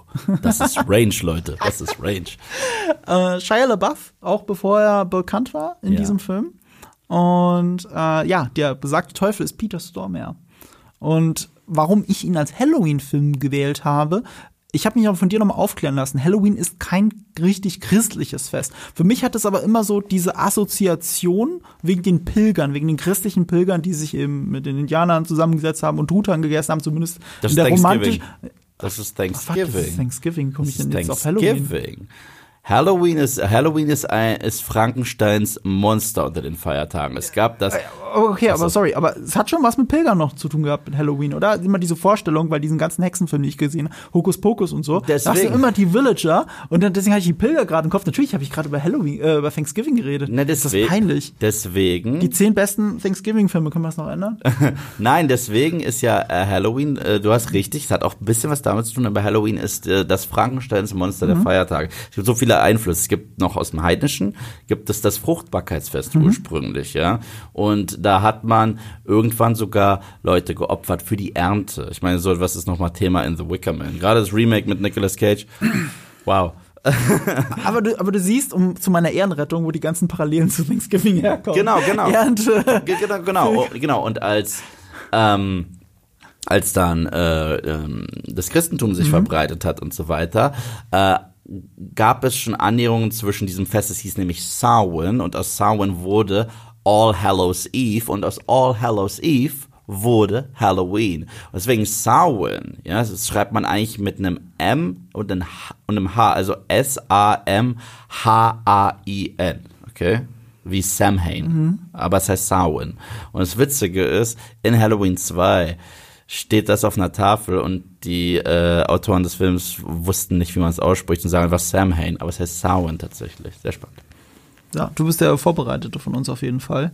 Äh, so nichtsdestotrotz, Konstantin hat eben so viel christlicher Symbolik zu tun, Himmel und Hölle und, und irgendwie zieht mich das so ein bisschen in diese Halloween-Stimmung. Also aber kein klassischer Film, den ich mir jedes Jahr zu Halloween reinziehe, aber wenn ich an Halloween denke und diese Liste zusammengestellt habe, dachte ich, Konstantin passt das super rein. Er passt doch im Gesamten sehr gut zu dir, muss ich sagen, weil dein Kanal heißt Nerdkultur und wenn ein Nerd über Halloween spricht, ein jemand mit einem Kanal namens Nerdkultur, sollte er sich etwas Comic-mäßiges nehmen, was auch in die Comic-Welt passt, in die Superhelden-Welt passt, aber gleichzeitig ein paar Sequenzen hat, die wirklich sehr mhm. aus einem Horrorfilm stammen könnten. Es gibt eine Szene, in der äh, die Leading Lady, ich weiß nicht mehr, wie die heißt, das ist lange her, ich ihn gesehen habe. Äh, war das Rachel Weisz? Ja, ja, ja, sie wird aus dem Nichts weggezogen, wie mhm. von einer, wie von Geisteshand mhm. und Konstantin rennt ihr hinterher von äh, von Raum zu Raum, von Zimmer zu ja, Zimmer. Sie wird durch die Wände durchgezogen, die Wände brechen überall auf. Das und, sieht auch immer noch wahnsinnig gut aus. Und das ist Exorcist, das mhm. ist, das ist großartig. Ich mag den Film auch verdammt gerne. Das war Keanu Reeves äh, erneut der Auserwählte, mhm. nachdem er es schon war in Matrix. Ich, ich, ich liebe den. Das sehr viel Exorzismus-Szenen. Sehr viel und sehr wenig hat es zu tun mit dem Comic Hellblazer, auf dem es basiert. Sehr wenig. Ja, ich meine nicht mal das, der Look von ihm. Null. Aber mhm. es ist egal, es ist Keanu und er ist großartig. Es gibt eine. Hast du eine Lieblingsszene? Äh, äh, also erstmal der erste Exorzismus, aber es ist tatsächlich auf jeden Fall, wie der Teufel kommt. Ah, ja. Die Idee ist halt einfach zu geil. Also der Film ist auch für mich ein Musterbeispiel, wie man ein gutes Drehbuch schreibt. Weil jedes, keine Szene ist unnötig. Es gibt immer auch Vorbereitung für die anderen Szenen. Es ist ja auch ein Fall, den er löst. Mhm. Nicht ein bisschen Whodunit, ohne dass man wirklich weiß, dass es ein Whodunit ist. Und äh, am Ende gibt es eben diese grandiose Auflösung, wer der echte Bösewicht ist. Und es wurde aber schon am Anfang, von Anfang an des Films wurde, wurde, wurde ähm, äh, so viel will ich dann doch spoilern, wurde quasi vorbereitet, dass äh, John Constantine ähm, sich, de, der hat so viele Dämonen zurück in die Hölle geschickt, dass der Teufel persönlich, also er würde sich gerne an ihm rechnen, der Teufel persönlich käme auf die Erde, um seine Seele zu holen, wenn John Constantine stirbt. Mhm. Und weil John Constantine das weiß, begeht er ganz am Ende, um die Welt zu retten, eine Todsünde mhm. und bringt sich selbst um. Er schneidet sich die Pulsadern auf. In dem Wissen, mhm. dass das nur eines bedeuten kann, was der Film von Anfang an sagt, dass der Teufel kommt, um seine Seele zu holen. Mhm. Und dann kommt der Teufel, die Zeit friert ein, der Teufel kommt und, und allein schon, wie das gefilmt ist. Also du, die Kamera ist untersichtig und von oben tropft das Pech rein in das Bild. Und dann kommen die nackten Füße des Teufels, kommen reingeschwebt und, und setzen auf dem Boden auf. Und da steckt auch schon so, so viel Symbolik da. Der hat keine Hufe. Es ist mhm. Peter Stormare, den kennt ihr alle, den Schauspieler, der Schwede, der immer Russen spielen darf. Mhm. Und ich habe noch nie so einen Teufel gesehen. In einem weißen Anzug, nackten Füßen, aber mit Pech betröpfelt, läuft zuckend so ein bisschen zu John Constantine hin, stellt sich einen Stuhl hin, während um sie herum die Zeit eingefroren ist. Sein eigener Sohn gerade umgebracht wird. ja, und das hat er aber noch gar nicht gemerkt. Setzt sich John Constantine gegenüber hin und, nee, nicht umgebracht, befreit wird. Mhm. So rum. Und er setzt sich zu John Constantine und redet mit ihm. Mhm. Und, und John Constantine will sich eine Zigarette anstecken und, und mhm. es geht nicht mehr richtig, weil er sich die yeah. äh, Sehnen durchgeschnitten hat. Und der Teufel macht sich noch darüber lustig, weil, weil das so viele, weil das so viele Leute eben falsch machen würden. Mhm. Und äh, dann, dann macht das halt die Motorik kaputt und er macht noch Witze darüber. Das ist alles so teuflisch. Und dann steckt er ihm auch die Zigarette an auch mit, auch mit den Worten, ähm, da habe ich viele Aktien drin. Mm, weil die yeah. Zigaretten so viele umbringen. Das ist Wahnsinn. Ich liebe diese Szene, ich liebe diesen Film. Ist wirklich sehr gut durchdacht. Ich wünsche das gelbe Fortsetzung, aber ich muss auch sagen, hätten sie daran kommen können, ich glaube nicht. Es gab vor kurzem sogar Gerüchte, dass Keanu Reeves immer noch daran interessiert sei, ein Constantine 2 zu machen. Was auch deswegen interessant ist, weil es ist ein DC-Charakter.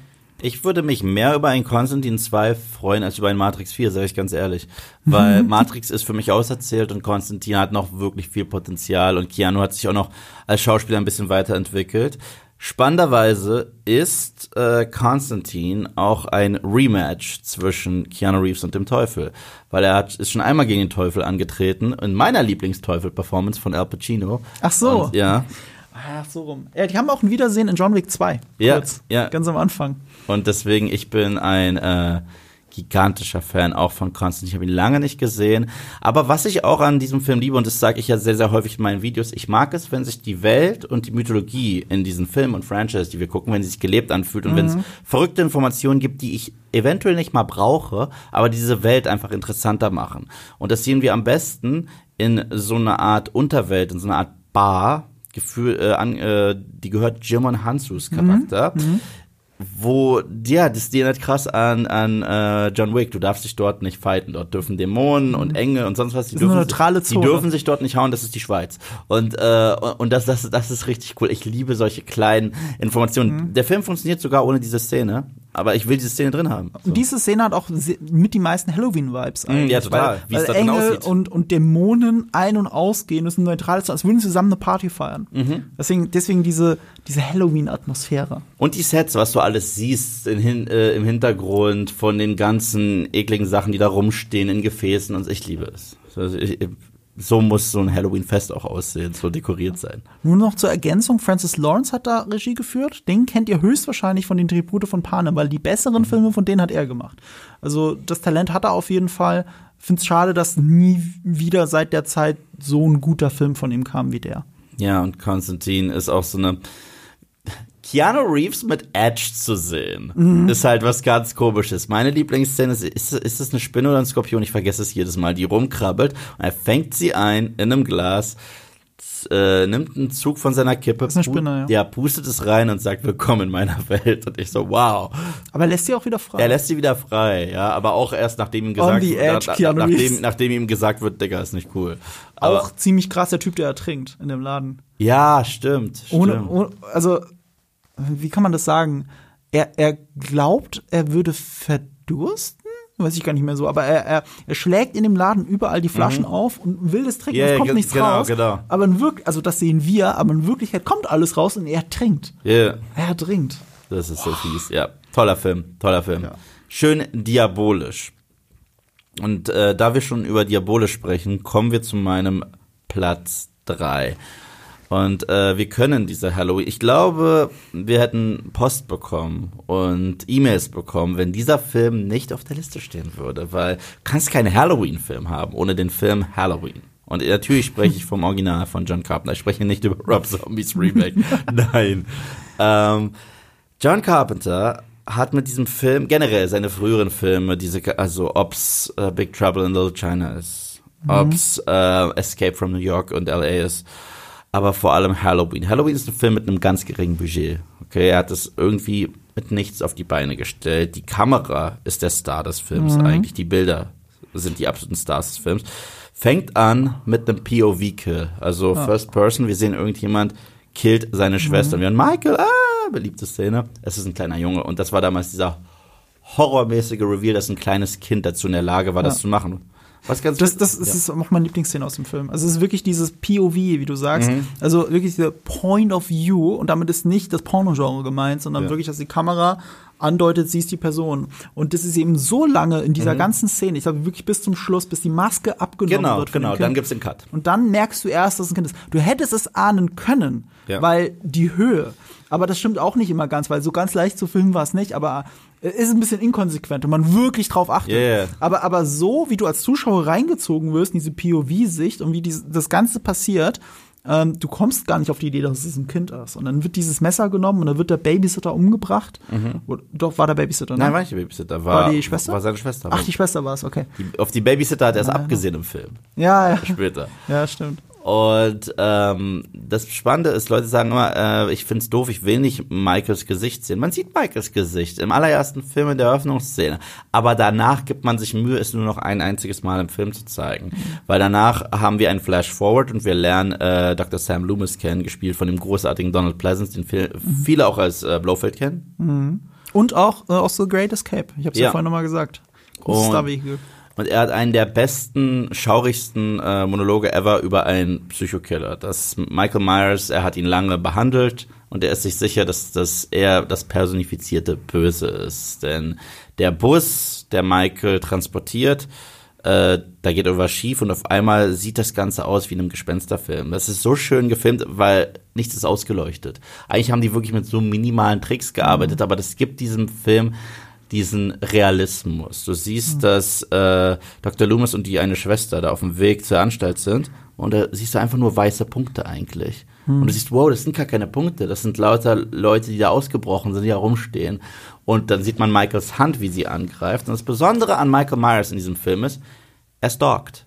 Manchmal tötet er nicht, manchmal tötet er, manchmal guckt er dich an, manchmal nicht. Und das ist dieses Unberechenbare. Jeder Film, der probiert hat, zu erklären, warum Michael macht, was er macht, hat mir den Charakter kaputt gemacht.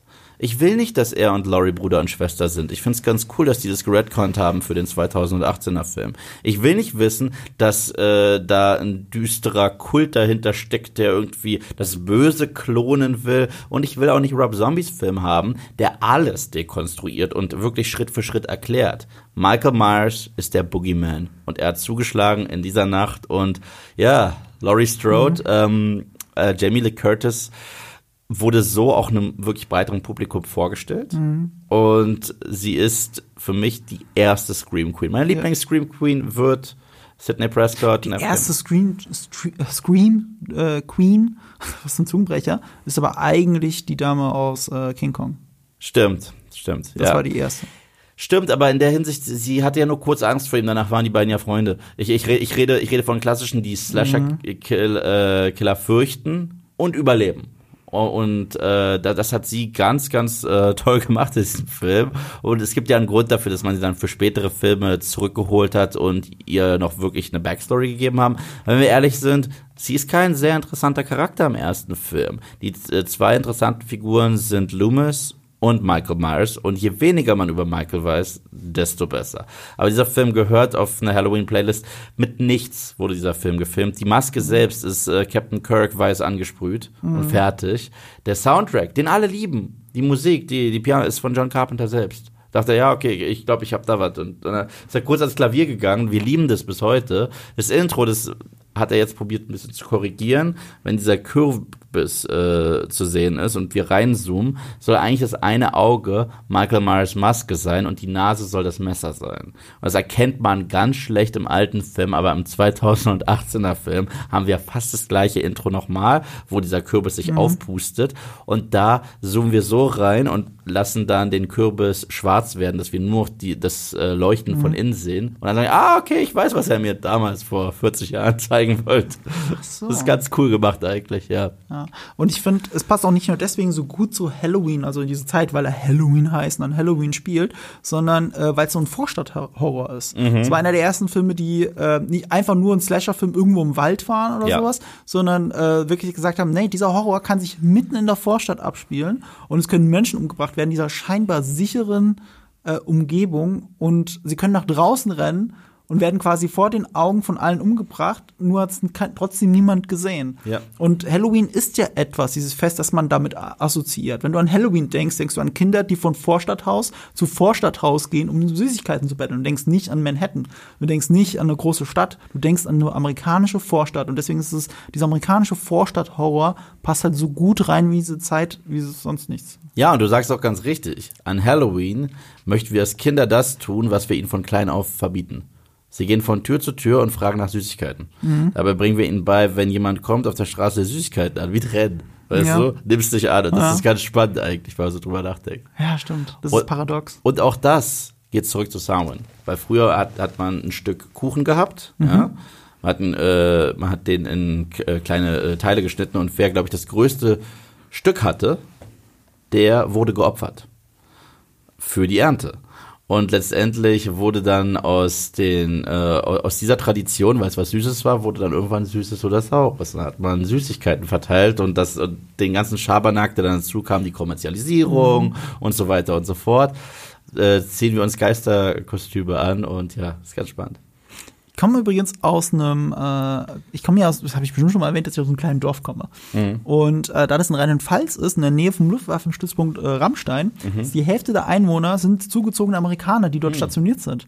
Deswegen konnte man oder kann man in meinem Dorf tatsächlich Halloween feiern. Cool. Das haben wir als Kinder schon gemacht. Wir sind dann wirklich von Haus zu Haus gegangen, also es sind ja amerikanische Häuser halt und Mhm. äh, und Süßes oder Saures gesagt, haben Süßigkeiten bekommen. Tatsächlich. Aber das einzige Problem ist, amerikanische Süßigkeiten schmecken halt total scheiße.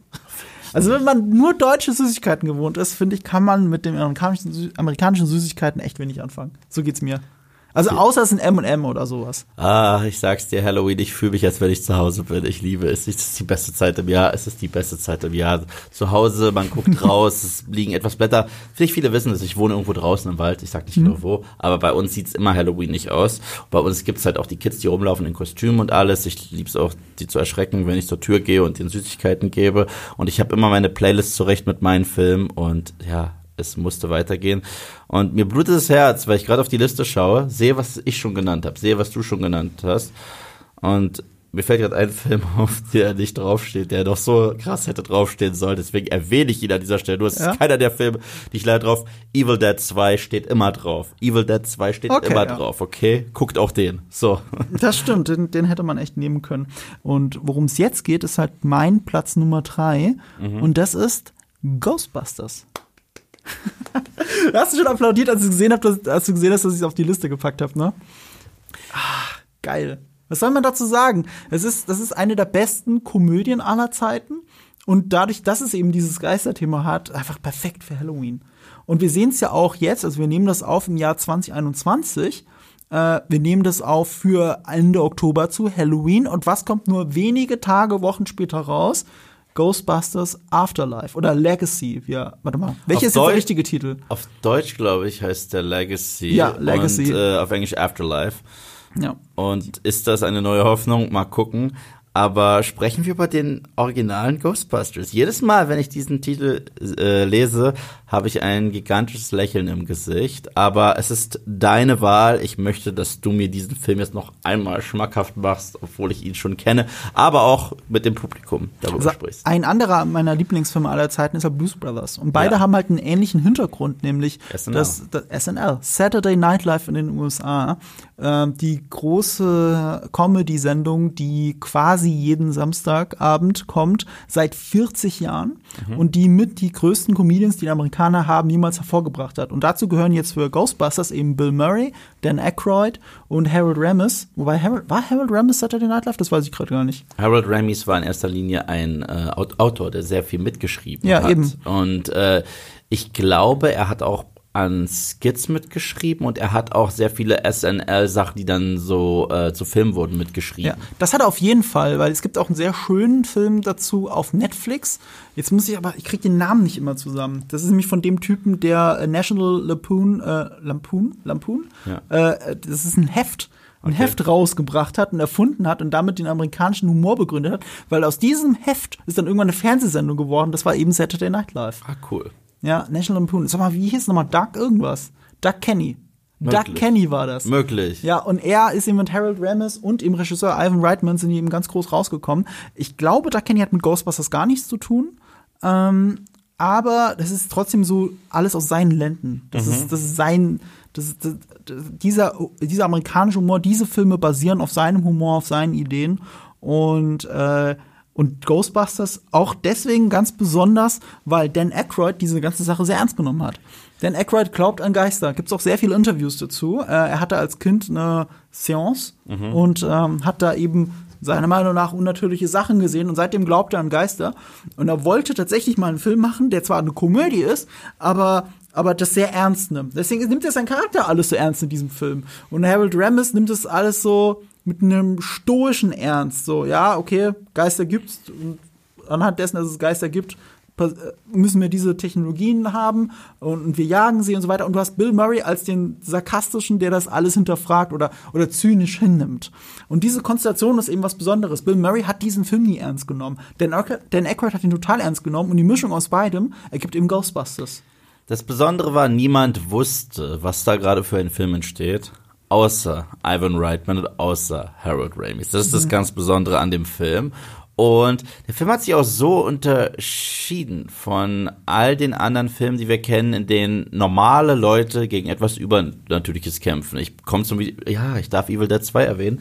Wenn man Evil Dead 2 äh, sich anschaut, muss Ash Williams die übernatürlichen Wege finden, um das Übernatürliche zu bekämpfen. Mhm. Das Necronomicon Ex Mortis musst du auf irgendeine übernatürliche Art und Weise wieder schließen. Und die Ghostbusters haben gesagt, nö, wir sind Kammerjäger.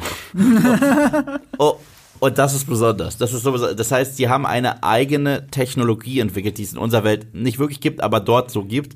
Und das ist wahnsinnig clever. Und was ich an dem Film auch so lustig finde, ist, ähm, dass es eigentlich ein Film eigentlich nur über eine Gruppe von Arbeitern ist, die sich selber selbstständig machen möchten. Ja. Und, und das ist besonders. Der Film macht sich gerade, also heute finde ich den noch besser, er macht sich so krass lustig darüber, wenn sich die Regierung zu sehr einmischt und so weiter. Wer ist der Bad Guy? Komm schon, Walter ja. Peck, obwohl er eigentlich recht hat und sagt, was ihr da so, ihr habt da nukleare Sprengkörper im Grunde genommen auf eurem Rücken und so weiter. Und trotzdem, this man has no dick. Großartig. und ähm, das ist, das ist so das Besondere. Die, die werden die ganze Zeit belacht. Und was, was äh, ist der Spruch von Dan Aykroyd? Er sagt, ja, ähm, wenn wir hier rausfliegen, weil die arbeiten ja für die äh, Universität, wenn wir hier rausfliegen, arbeiten wir für den privaten Sektor und die erwarten Ergebnisse. ich, so, ich so, ja, ja, ja. Wie großartig. Ja, es ist doch geil. Es, äh, es ist auch eine geile äh, Parodie auf Startup. Ja, ja, total. Eigentlich. Und das zu einer Zeit, wo man noch nicht von Startups gesprochen hat. Ja, total. Ja, ja, ja. Und es gibt auch diesen schönen Moment, wo sie den Kredit aufnehmen. Ja, ja. Und, und sich dafür verschulden und so. Ich glaube 19 Prozent oder so. Du, you, you du hast noch nicht mal verhandelt. Ja, ja, ja. Die ganzen äh, Bürden, die sie dort äh, haben. Aber das Witzige ist, das Witzige ist, es ist einer dieser Filme, ich habe ihn schon 40.000 Mal gesehen, man sieht immer kleine Sachen im Hintergrund, die man vorher nicht mhm. gesehen hat. Und die sind unglaublich gut. Und das, was diesen Film trotzdem unterscheidet von vielen Horrorkomödien, er ist verdammt witzig. Er, er ist einer der am häufigsten zitierten Filme in Amerika. Ist er. Weil? Weil diese, diese, diese Zitate so zeitlos geworden sind für die Popkultur tatsächlich. Okay, also allgemein, ich dachte jetzt wäre jetzt was Bestimmtes gewesen, was, nein, nein, nein, was in unserem normalen Sprachgebrauch. Weißt du, was der Nummer 1 Film ist, der, der am häufigsten zitiert ist? Was? Anchorman. Krass, Weil? oder? Weil es zu viele One-Liner dort gibt, die im Kopf geblieben sind. Wirklich, also äh, dieser Aber Film, welcher? That escalated quickly, das auf jeden Fall.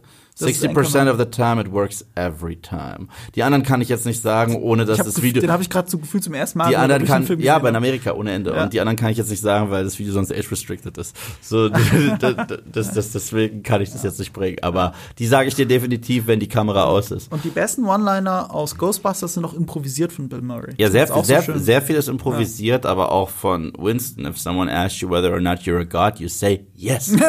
so. Das wusste ich gar nicht. Und äh, es ist wie gesagt was, was ich sagen wollte, was an dem Film so besonders ist, ist die Tatsache, was viele Horrorkomödien nicht machen, aber dieser Film sehr gut macht, ist die Welt und die Mythologie und selbst der Spuk, der nimmt sich sehr ernst. Nimmt sich sehr das ernst. Das ist der Dan Aykroyd das, das, das bedeutet, die Geister machen selten Gags, okay? Mhm. Es gibt so Slimer. Und Slimer ist eigentlich denken wir, dass der so witzig ist wegen der 90er Jahre Trickserie, die übrigens sehr unterschätzt ist. Aber eigentlich wissen wir gar nicht, ist der das Böse, ist der nicht, der rast nur einmal durchs Bild. Ja. Und er wurde tatsächlich äh, Belushis Bruder äh, äh, gewidmet, dem Blues Brother. Ja. Der hätte übrigens ursprünglich äh, äh, Bill Murrays Rolle spielen Genau, sollen. genau. Der ist aber gestorben nach Blues Brothers, ja, genau, John Belushi. Genau. Und das ist das Besondere. Deswegen ist es ja ganz witzig. Einer meiner absoluten Lieblingsfilme ist Zombieland. Und Zombieland, also nur der erste. Das wusste ich gar nicht. Ist einer meiner absoluten Lieblingsfilme auf der Welt, ja. Und das ja. ist für mich das Ghostbusters unserer Generation. Ist es wirklich in jeder Hinsicht, weil die Welt nimmt sich ernst. Wir haben vier Charaktere, Misfits, die sind sogar mhm. so inszeniert wie die Ghostbusters, wenn sie ihre Shotguns nach oben halten. Bill Murray spielt mit und gibt ihnen die Erlaubnis, Nachfolger zu sein. Und äh, gleichzeitig hat der Film Momente, die bewusst gruselig sind. Die Action und die Zombies nehmen sich ernst, die Charaktere, äh, die Konstellation ist sehr ähnlich und es ist für mich ein ganz heimliches Comedy-Meisterwerk, das ich, und ich liebe Shaun of the Dead, und Shaun of the Dead ist besser geschnitten, ist äh, ja, in erster Linie besser geschnitten, okay? Aber Zombieland ist für mich in jeder Hinsicht besser. Außer dieser einen. Und es ist ein ganz besonderer Film für mich. Da bin ich mehr bei Edgar Wright. Für mich ist Shaun of the Dead eindeutig besser. Ja. Aber ich habe einen anderen Ghostbusters, quasi Ghostbusters als ähm, quasi Ghostbusters unserer Generation. Der war Den nur von nicht so 2016. Nee. Gott. Der war nur nicht so erfolgreich wie äh, Zombieland, nämlich Evolution. Sehr guter Film. Der ist auch von Ivan Reitman. Ja, sehr guter Film. Und der ist eigentlich ein Remake von, ein Reboot quasi von Ghostbusters. Auch die gleiche Konstellation, auch wieder vier Charaktere. Äh, und äh, das, das, das, das, das ist eine Kombi, die sehr gut funktioniert. Die generell. Wir haben den Everyday Guy, das ist äh, Winston in originalen Ghostbusters, das ist Sean William Scott, aka Stifler in Evolution. Der Feuerwehrmann sein möchte. Ja, Zwei da- Wissenschaftler. Dann, dann haben wir zwei Wissenschaftler, einer, der sogar eine äh, Love Story hat, so ein bisschen involviert ist. Das ist Bill Murray in äh, Ghostbusters und das ist David Duchovny in Evolution. Und wer, wer ein bisschen fehlt, ist der äh, Ray-Charakter. ja, aber du hast halt die zwei Wissenschaftscharaktere Ja, zusammengepresst. ja, Genau, einen. genau, genau. Aber ja, das ist eine Kombi, die sehr gut funktioniert und ich liebe sie. Sigourney Weaver, über die muss man auch sprechen. Sie ist gigantisch gut in dem Film. Sie wollte unbedingt in diesem Film mitspielen, okay? Das äh, viele denken, oh, eben hat sie sich einfach gut als Love Interest. Nein, sie wollte unbedingt Teil davon werden und sie ist bis heute nennt man sie ja. Sie hat vor Ewigkeit, es gibt eine Zeremonie, die hieß, die gab es, gibt's gar nicht mehr, die Spike Awards. Habe ich nachts geguckt, das ist so eine Horrorverleihung. nicht mehr? Ich glaube, die gibt's nicht mehr. Und da ist sie aus einem Alien-Ei geschlüpft, weil sie die Queen of äh, äh, Sci-Fi oder so weiter war. Da ist man ihre ganze Filmografie durchgegangen, von Ghostbusters über Alien, über äh, Galaxy Quest und wo sie eigentlich über Avatar und hier eine weitere Rolle. Und auch sie hat ja eine der Lines schlechthin, obwohl das gar nicht mehr ihr Charakter Dana ist. There's no Dana, Dana. There's only Soul. Großartig. Aber hat sie die Line gesagt? Nein, natürlich so, nicht. nee, dann- also sie hat sie nur, ge also sie hat sie am Set wahrscheinlich gesagt, aber wurde dann später Mhm. tatsächlich von Ivan Reitman. Ah, was Ja. nicht. Ja.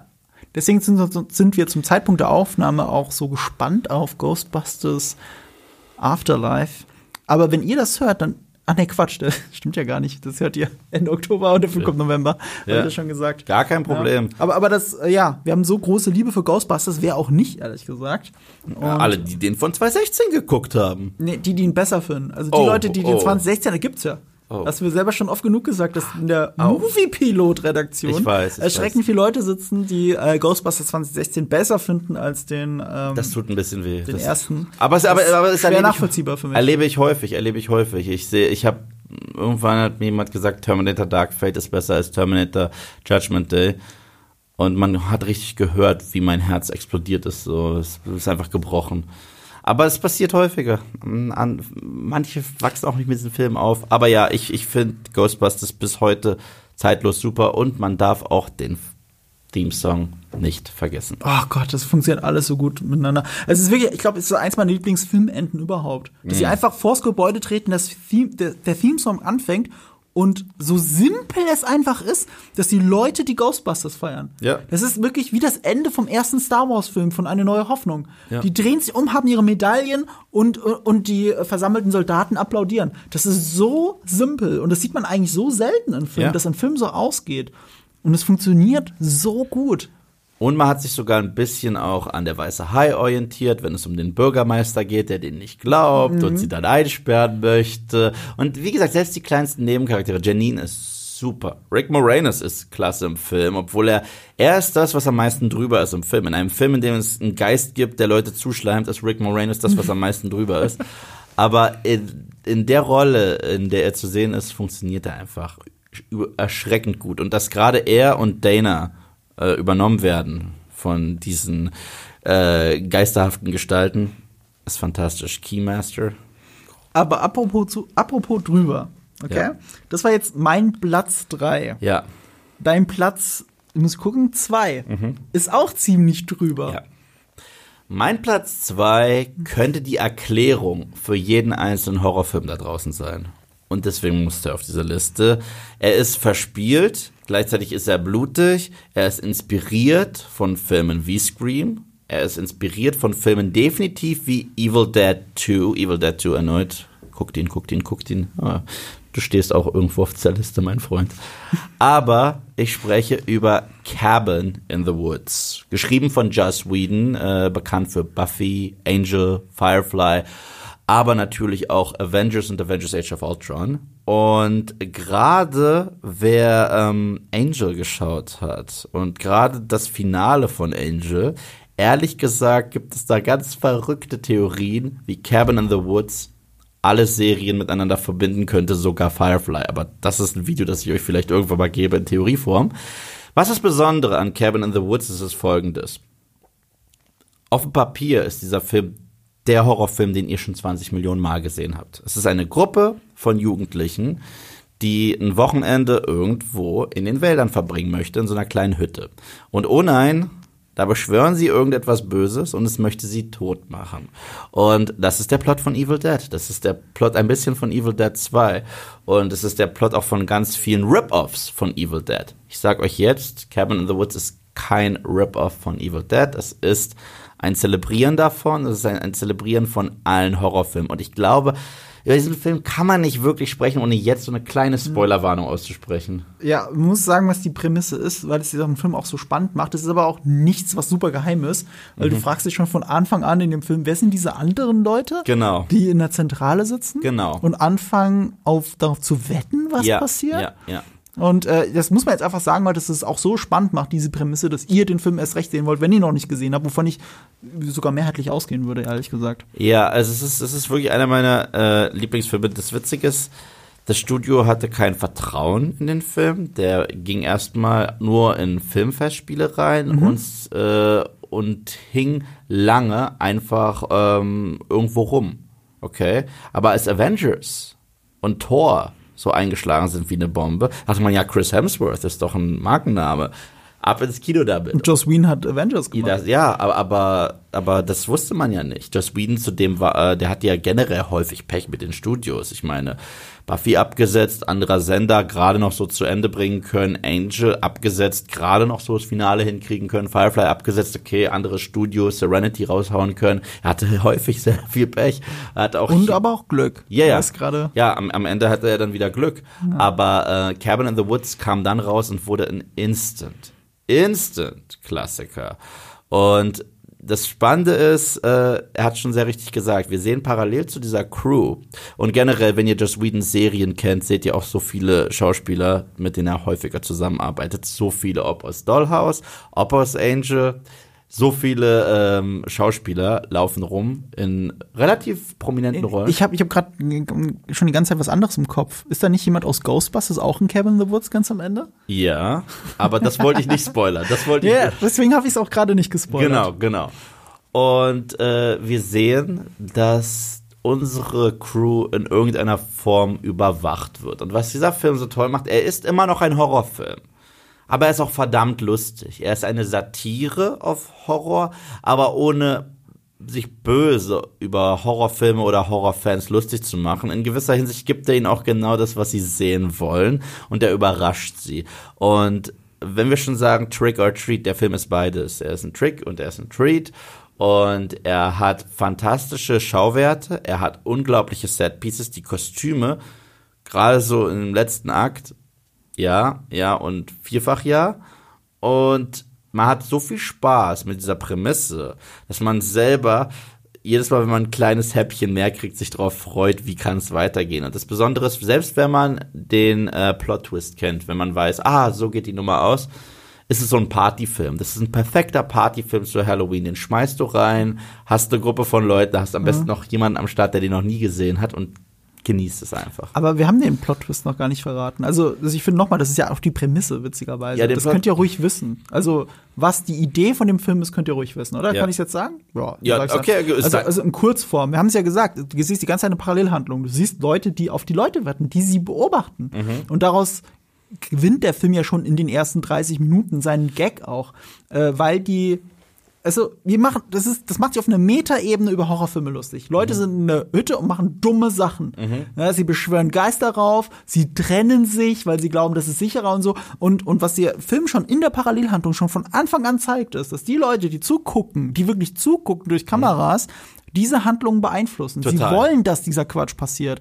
Und äh, die leichte Auflösung, die aber schon relativ am Anfang des Films dazu ist, ist, die Leute müssen diese Rituale, wie man sie aus Horrorfilmen kennt, durchgehen, weil das ganze Szenario ein Ritual ist. Genau. Es geht darum, Horrorfilme nachzuspielen. Es geht darum, Menschen zu opfern mit möglichst viel Angst äh, wie man es aus Horrorfilmen kennt, weil böse Götter das so sehen wollen. Und selbst die Charaktere sind die klassischen Charaktere, die man kennt. Es gibt da den Smarten, es gibt den Athleten, es gibt äh, die Jungfrau und es gibt die äh, Promiskuöse.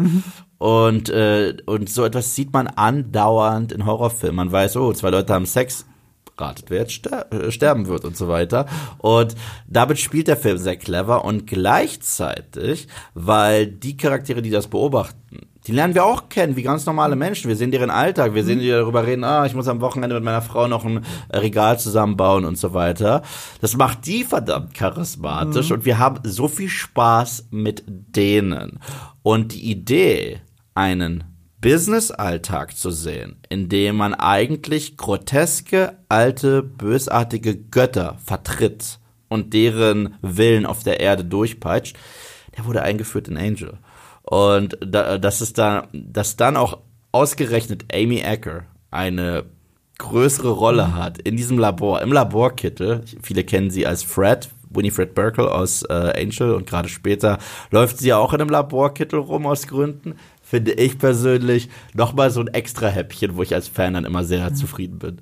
Aber gleichzeitig sind die Leute, die das beobachten, ja unsere Stellvertreter. Ja. Weil wir beobachten ja Horrorfilme. Wir sind die Weil- Sadisten. Warum gucken wir diese? Genau. Das ist ein Metakommentar auf uns, ist ein Metakommentar auf Horrorfilme, auf die Funktion von Horrorfilmen, auf die Wirkung, die Horrorfilme für uns haben, welchen Voyeurismus wir eigentlich damit ausleben. Und deswegen ist der Film dann auch gegen Ende so unangenehm, weil er uns diesen Spiegel auch so schön vorhält. Und das sind die eigentlichen Sachen, die man spoilern könnte. Und die spoilern wir jetzt nicht. Und obwohl das alles der Fall ist, ist der Film in keiner Form preachy, weil das ist häufig das Problem. Es wird häufig so mit einer Kettensäge ins Gesicht gedrückt und gesagt, das ist aber subtil. So eine, ach so, und das meinst du? Ich dachte, du meinst mit Preachy so eine Moralkeule. Das meine ich ja. Das, ah, okay, ich. Mhm. ich meinte die metaphorische Kettensäge in dem Fall. Ich meinte, äh, sehr häufig haben wir eine Message in einem Film, Mhm. die so plakativ ist, dass äh, man merkt, okay, es, äh, man, hat, man hat sich eine Message überlegt und einen Film drumherum geschrieben. Und hier ist es umgekehrt. Hier hat man eine sehr kreative Idee und gleichzeitig auch eine sehr clevere Message, was ich cool finde. Und trotz allem, trotz der Message, trotz allem, die meisten Leute achten nie auf den letzten Satz, der im Film fällt. Denn der letzte Satz, der in diesem Film fällt, ist der beste Gag des gesamten Films. Das heißt, falls ihr den Film schon länger nicht gesehen habt, bitte achtet auf den allerletzten Satz des Films, weil das macht es noch umso lustiger. Du gibst mir gerade einen Grund, den Film nochmal zu gucken. Ich habe ihn vor Jahren, also ich habe ihn eigentlich nur einmal gesehen. Oh, einmal und äh, es, es gab mal so einen Samstagvormittag, wo ich mich durch einen halben Film nochmal auf YouTube durchgeklickt habe und mir das alles nochmal angeguckt habe, auch die ganze Zeit so mit dieser Memberberry so, ach, dieser Film ist schon geil. Ja, und, Und das ist geil und das will ich sehen. Habe ich bewusst Szenen gesucht, aber dann gab es gerade nirgends zum Stream, sonst hätte ich ihn tatsächlich gleich nochmal geguckt. Ja, und der letzte Satz ist, äh, ist, ist ein so genialer Gag, der dich rückblicken lässt und sagt, oh, Okay, wie okay. blöd. Jetzt habe ich einen Grund, die nochmal Ja, zu gucken. Ja. ja. Okay. Okay, das war meine Nummer zwei. Äh, Marco, was ist deine, was ist deine Nummer zwei? Stimmt, ich wollte sagen, was ist deine Nummer drei? So, Ja. so. Meine Nummer zwei ist ein Film. Ähm, wir machen noch eine, Art- so viel kann ich verraten. Ich bin gerade in Berlin und wir nehmen, ein- äh, nehmen ein paar Listen auf, weil wir das halt mal ausprobieren wollten. Dazu müsst ihr uns dann natürlich auch Feedback geben, Ja. ob ihr mehr davon wollt. Aber ein paar Sachen nehmen wir auf und eines davon ist äh, ein Ranking über Weihnachtsfilme. Ja. Und als ich dir gesagt habe, dass ich diesen Film auf meine Nummer zwei packe, hast du gesagt, ja, das ist doch eigentlich ein Weihnachtsfilm. Ja. Aber für mich ist es halt ein Halloween-Film. Er beginnt ja auch an Halloween. Es geht halt um beide Feiertage.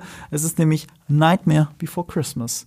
Und ich habe ja schon angeteasert im anderen Video, dass äh, Beetlejuice nicht der einzige Tim Burton-Film ist, den wir hier drin haben. Wobei Nightmare Before Christmas ist halt ein Tim Burton-Film. Es ist halt eine Tim Burton-Produktion. Es ist nicht sein Film. Der ist nämlich von Henry Selick, der diese ganzen vielen coolen Motion ähm, Motion Capture wollte ich gerade sagen, Stop Motion Stop-Motion-Animation, gemacht hat. Unter anderem Coraline, den, den ich glaube ich für sogar seinen besten Film halte. So auf, auf einer technischen und inhaltlichen Ebene ist das mein Lieblingsfilm von ihm.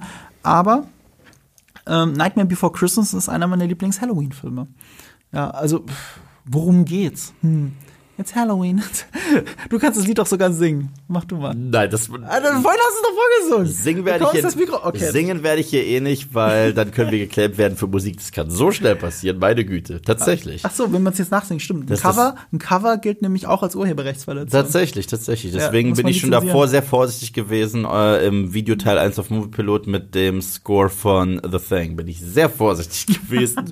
Aber es sind ja nur zwei Noten. Ja, es ist eigentlich ein Musical. Ein, Sto äh, Stop-Motion-Musical, muss man sagen. Es ist ein Musical und es ist auch eine Sehnsucht nach Weihnachten von einem sehr obskuren Charakter namens Mr. Skellington. Richtig? Skellington, glaube ich, glaube. war das der Name. Der in Halloweenland lebt. Aber er sehnt sich nach Weihnachten.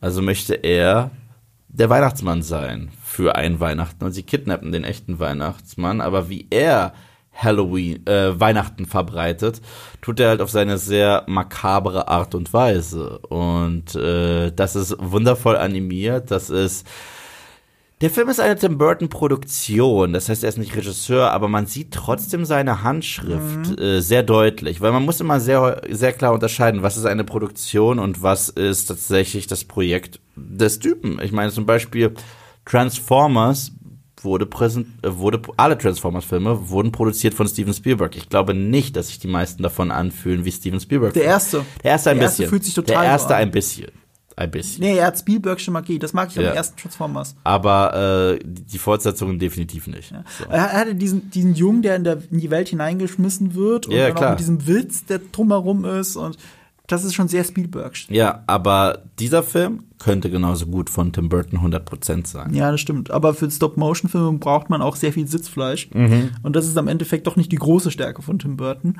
Und Henry Selick ist eben der Meister Mhm. äh, der Stop-Motion-Technik. Und Gott, ich liebe es. Ich, ich finde es so schön, dieses Kreativ, diese Designs. Mhm. Und natürlich ist es auch ein Weihnachtsfilm. Aber gleichzeitig wird Weihnachten als Vehikel benutzt, um zu zeigen, wie schön es ist, dass es beide Feiertage gibt, was der eine für Vorteile hat und der andere für Vorteile hat. Deswegen ist es gleichzeitig wieder ein Zelebrieren von Halloween. Mhm. Und da schließt sich der Kreis und deswegen ist für mich ein perfekter Halloween-Film. Ja, und Jack Skellington, so heißt er eigentlich. Ist mir wieder Jack, stimmt. Ähm, seine Dekos findet man auch jedes Halloween in jedem Laden. Es muss Mhm. irgendwo einer rumstehen oder ein Getränkehalter oder was weiß ich, so eine Schüssel für Chips habe ich schon mit ihm gesehen. Ich bin generell ein sehr großer Fan. Aber für mich wäre das trotzdem in erster Linie ein Weihnachtsfilm. Ich finde es aber trotzdem sehr cool, weil du schon sehr richtig gesagt hast, es ist eine Symbiose von zwei Feiertagen. Das heißt, warum nicht an beiden Feiertagen gucken? Warum nicht? Weil äh, wir machen ja auch die andere Weihnachtsliste und ich schaue an Weihnachten eben sehr viele andere Filme. Das stimmt. Und ich habe auch schon angedeutet in der Liste davor, dass ich einen Film wie Konstantin zwar schon mit Halloween irgendwie assoziiere, Mhm. aber jetzt nicht an Halloween denke, oh geil, ich muss mal wieder Konstantin schauen. Ja? Und Es das ist- ist aber bei Nightmare Before Christmas ist das so, bei meiner Nummer eins. Das ist verdammt spannend, weil ähm, die Weihnachtsliste ist ihm verdammt leicht gefallen. Mir nicht. Es war sehr schwer für mich eine Weihnachts... Genau umgekehrt war es hier so. Ja, ich, ich, ich bin nicht so der Weihnachtsmensch. Ich feiere auch kein Weihnachten. Und ähm, Da habe ich gar nicht ja, nachgedacht, aber, natürlich. aber, aber, aber Halloween feiere ich. Und äh, Halloween-Liste, es war, es war schwer, die zusammenzustellen, weil ich noch so viele andere Filme drin haben wollte. Ich wollte Evil Dead 2, glaub mir, ich wollte Evil Dead 2 drin haben. Und ich wollte The Shining drin haben. Und äh, ich hätte doch auch ewig so weitermachen können. Weihnachtsliste, wirklich schwer, fünf zu finden. Aber glaube, wir kommen jetzt zu meinem Platz eins Und äh, es ist ganz witzig, ähm, Marco. Du sagst manchmal, manchmal sagt Marco mit einer liebevollen Arroganz, das ist nun mal objektiv der Fall bei einem Film. Ja, wenn, wenn du einen Film absolut liebst und sagst, der ist objektiv großartig und du sagst auch zu mir, schau dir das an, das ist mit Abstand das Beste in bla bla bla bla bla dieser Kategorie. okay. Hast du heute über eine Serie gesagt? Zum Beispiel Better Über Call Better. Call Saul Better Call Saul, ja, ja. Und, ich, und, und das mag sein. Das mag sein. Ich sag heute, dieser Film, der auf meiner Nummer eins ist, ist mit Abstand der beste Halloween-Film. Okay, ich sage nicht, dass es der beste Film ist. Es ist nicht der beste Horrorfilm, aber es ist für mich der allerbeste Halloween-Film, der wirklich alles einfängt, was man auch nur irgendwie mit diesem Feiertag assoziieren kann. Das in wundervolle Bilder. Es ist ein Film namens Trick or Treat, geschrieben Trick or Treat von Michael Dougherty. Äh, er war der Autor von X-Men 2, also erneut Comic äh, ähm, äh, Tie-In. Er hat aber auch den grottenschlechten Superman Returns geschrieben. Das ist eher X-Men 2 Niveau. Aber ist Superman Returns so schlecht geschrieben? Ja. Also geschrieben? Ja. Ja. Finde ich nicht mal. Wirklich? Okay, anderer Talk. Den Superman-Talk, den müssen wir eh irgendwann durchziehen, aber ja. Ähm, was dieser Film ist, er ist eine, ein nur 75 Minuten oder so mit Credits oder so. Es ist ein sehr kurzer Film, ein Anthology-Film. Es sind vier Geschichten in der gleichen Halloween-Nacht, die alle eine tolle, leicht spooky, leicht äh, düsterer Humor ähnliche Geschichte erzählen. Und in jedem gibt es so einen kleinen Twist. Und dann gibt es kleine Überkreuzungen zwischen all diesen vier Stories. Und das ein, den einzigen Charakter, der in allen äh, Stories vorkommt, ist ein Junge, Fragezeichen, der so einen Sack über dem Kopf hat und der latscht halt durch alle Stories hier und da mal. Und ansonsten ist dieser Film absolut, absolut brillant. Also, wie dieser Film mit Farben spielt, allein mit dem ganzen Orange. Ich meine, es sind düstere Farben, aber gleichzeitig ist es farbenfroh. Es, ist, es sieht aus wie Halloween. Es sieht aus wie jede tolle Halloween-Parade, auf der ich hier war. Die Geschichten selbst, alles, was man sich vorstellen kann an Gruselgestalten, Fair Game. Oder an Tropes, ob es eventuell Serienkiller gibt, ob es eventuell was Übernatürliches gibt, ob es eventuell sogar Halloween zitiert, also Michael Myers äh, zitiert, oder ob es sogar Charlie Brown und äh, The Great Pumpkin, das beliebte Halloween-Special der Peanuts, zitiert. Es ist alles drin. Und das ist zusammengeschnitten in einem derartig kompakten Film, dem es trotzdem gelingt, all diesen Stories gerecht zu werden, einen mega Score zu haben und noch ganz, ganz kurz nebenbei mit dem Medium Comic zu spielen. Ja, ja und 5000 Mal ja. Ich liebe ihn. Ja, und das ist jetzt, ich habe nachgezählt, das ist der dritte von fünf Filmen, die du für deine Halloween-Liste hattest, die ich nicht gesehen habe. Wow, ja. Ja, ja, aber wieso, wow, du weißt es doch. Aber bei dem tut es mir am meisten ich, weh. Gefühlt, seit ich dich kenne, erzählst du mir, der beste Halloween-Film ist Trick or Treat. musst auch. du sehen, musst du sehen. Du sagst mir immer, das musst du sehen, das musst du sehen. Hört man ja auch im Podcast. Und ähm, ich bin zwar überzeugt, okay, ich muss ihn anscheinend irgendwo mal gucken, wenn der hier bei dir mit großem Abstand der objektiv beste Halloween-Film sei. Ich finde, das ist eigentlich meine Nummer eins. Aber äh, ja, anscheinend ist es so. Äh, also jetzt, jetzt habe ich zum ersten Mal überhaupt rausgehört, dass das eine Kurzfilmsammlung eigentlich ist. Es ist keine reine Sammlung. Das, das, das, das wäre zu billow. Also es ist nicht irgendwie so, wir haben eine Story und die ist zu Ende, zack, andere. Nein, Aber es ist schon so Four Rooms-mäßig. es, es ist eher Pulp Fiction-mäßig. Pulp Fiction-mäßig. Das, das, das, heißt, es gibt Überschneidungen leichte. Okay. Es, eventuell gibt es Crossover von Charakteren. Eventuell spielen die nicht mal chronologisch richtig. Und eventuell beeinflussen sich die Stories auch gegenseitig. Und das ist ganz cool gemacht. Äh, ich kann ganz grob äh, über die vier Stories sprechen, aber ohne den Twist jeweils zu verderben. Die, die erste Story dreht sich um einen äh, Schulleiter, gespielt von Dylan Baker, den viele kennen aus der Sam Raimi Spider-Man-Trilogie. Da hat er Dr. Kurt Connors gespielt und wäre eigentlich irgendwann zu Lizard geworden. Und hier sieht man, wie gut er in einer Bad Guy-Rolle ist. Denn er ist diese, diese, diese alte Angst, die da draußen ist, der böse Lehrer, der die äh, Süßigkeiten vergiftet. Und er tötet Kinder und äh, verscharrt sie auch bei sich hinten im Garten. Okay. Aber das macht, äh, also der Film nimmt sich nicht zu ernst. Es ist nicht sehr, es ist böse, aber es ist böse mit sehr viel bissigem Humor. Das ist seine Geschichte. Und gleichzeitig probiert er in Ruhe an Halloween noch schnell die Leichen irgendwie loszuwerden, während er alle zwei Sekunden unterbrochen wird von seinem nervigen kleinen Sohn, vom Nachbarn und so weiter. Das ist seine Geschichte. Dann haben wir ein paar Kinder, die äh, zu einem Ort eines fürchterlichen Unglücks reisen wollen, wo ein Bus mit Kindern von einem äh, Busfahrer bewusst, äh, nee, wo Kinder aus, hätten ausgesetzt werden sollen, aber der Bus ist abgestürzt, die Kinder sind alle gestorben, ertrunken. Angeblich sind die da untot noch da unten. Und äh, man weiß nicht, machen die Kids das jetzt, um eins der Kids zu ärgern, oder gibt es da wirklich Untote? Die dritte Story ist- ist eine Gruppe von sehr hübschen Mädels, die sich Dates suchen für ihr Halloween-Abend. Und ein Mädel ist anscheinend noch eine Jungfrau, gespielt von Anna Paquin, also X-Men-Vergleich erneut. Und die letzte Story ist der Nachbar vom, ähm, vom Direktor. Und er wird heimgesucht von einer kleinen Gestalt mit einem Sack über dem Kopf. Und das ist, das sind die vier Stories. Großartig. Okay. Und warum ist das jetzt der beste Halloween-Film? weil jedes Klischee, jedes, ähm, jedes Bild, das du im Kopf haben könntest mit Halloween, wird in diesem Film repräsentiert. Du willst eine Kostümparty, du hast sie. Du willst das Übernatürliche, du hast sie. Du willst tatsächlich einen Film, der sich mit, den, mit dem Feiertag erstmals auseinandersetzt. Richtig mit dem Feiertag Halloween. Ich meine, selbst Halloween, da geht es nicht um Halloween. Da geht es um Michael Myers und der jagt einfach eine Frau mit einem Messer. Aber wann hatten wir das letzte Mal einen Film, der sich wirklich Halloween widmet? Ich meine, es gibt Weihnachtsfilme, in die wir, hast du schön, in einem, äh, ich glaube im Talk davor gesagt, oder in dem, ich weiß schon gar nicht mehr, wo du gesagt hast, dass äh, Herr der Ringe, es gibt welche, die das mit Weihnachten assoziieren. Aber was hat das mit Weihnachten zu tun eigentlich? Wir gucken es gerne zur Winterzeit. Und wenn es so schön heimisch ist und man mit der Familie zusammenkommt. Dieser Film konzentriert sich wirklich auf den Feiertag Halloween, auf die Regeln, weil wer sich nicht an die Regeln von Halloween hält, der verliert eventuell sein Leben.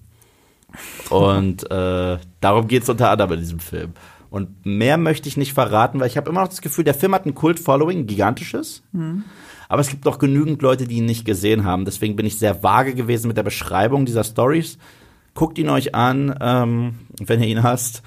Tut's mir leid. Er ist auf jeden Fall ein interessantes Gegenstück zu meiner Nummer eins. ja, Weil du hast ja gerade gesagt, Trick or Treat ist ein Film über Halloween. Ja. Und mein Film ist immer eigentlich auch kein Film über Halloween, ist aber aus dieser Zeit entsprungen, wie du mir erklärt hast. Das Ja. musst du uns gleich nochmal näher ausführen. Plus, das ist ja auch ganz unbeabsichtigt tatsächlich, aber ich sehe es jetzt, weil du noch an deiner Liste ewig rumgefummelt hast. Äh, der erste Film in deinem Videopart war ein Tim Burton-Film, war Beetlejuice. Ja. Und das Letz-, der letzte Film in diesem Videoteil ist auch von Tim Burton, nämlich Sleepy Hollow. Zirkelschluss, wie du so schön sagst. Ja.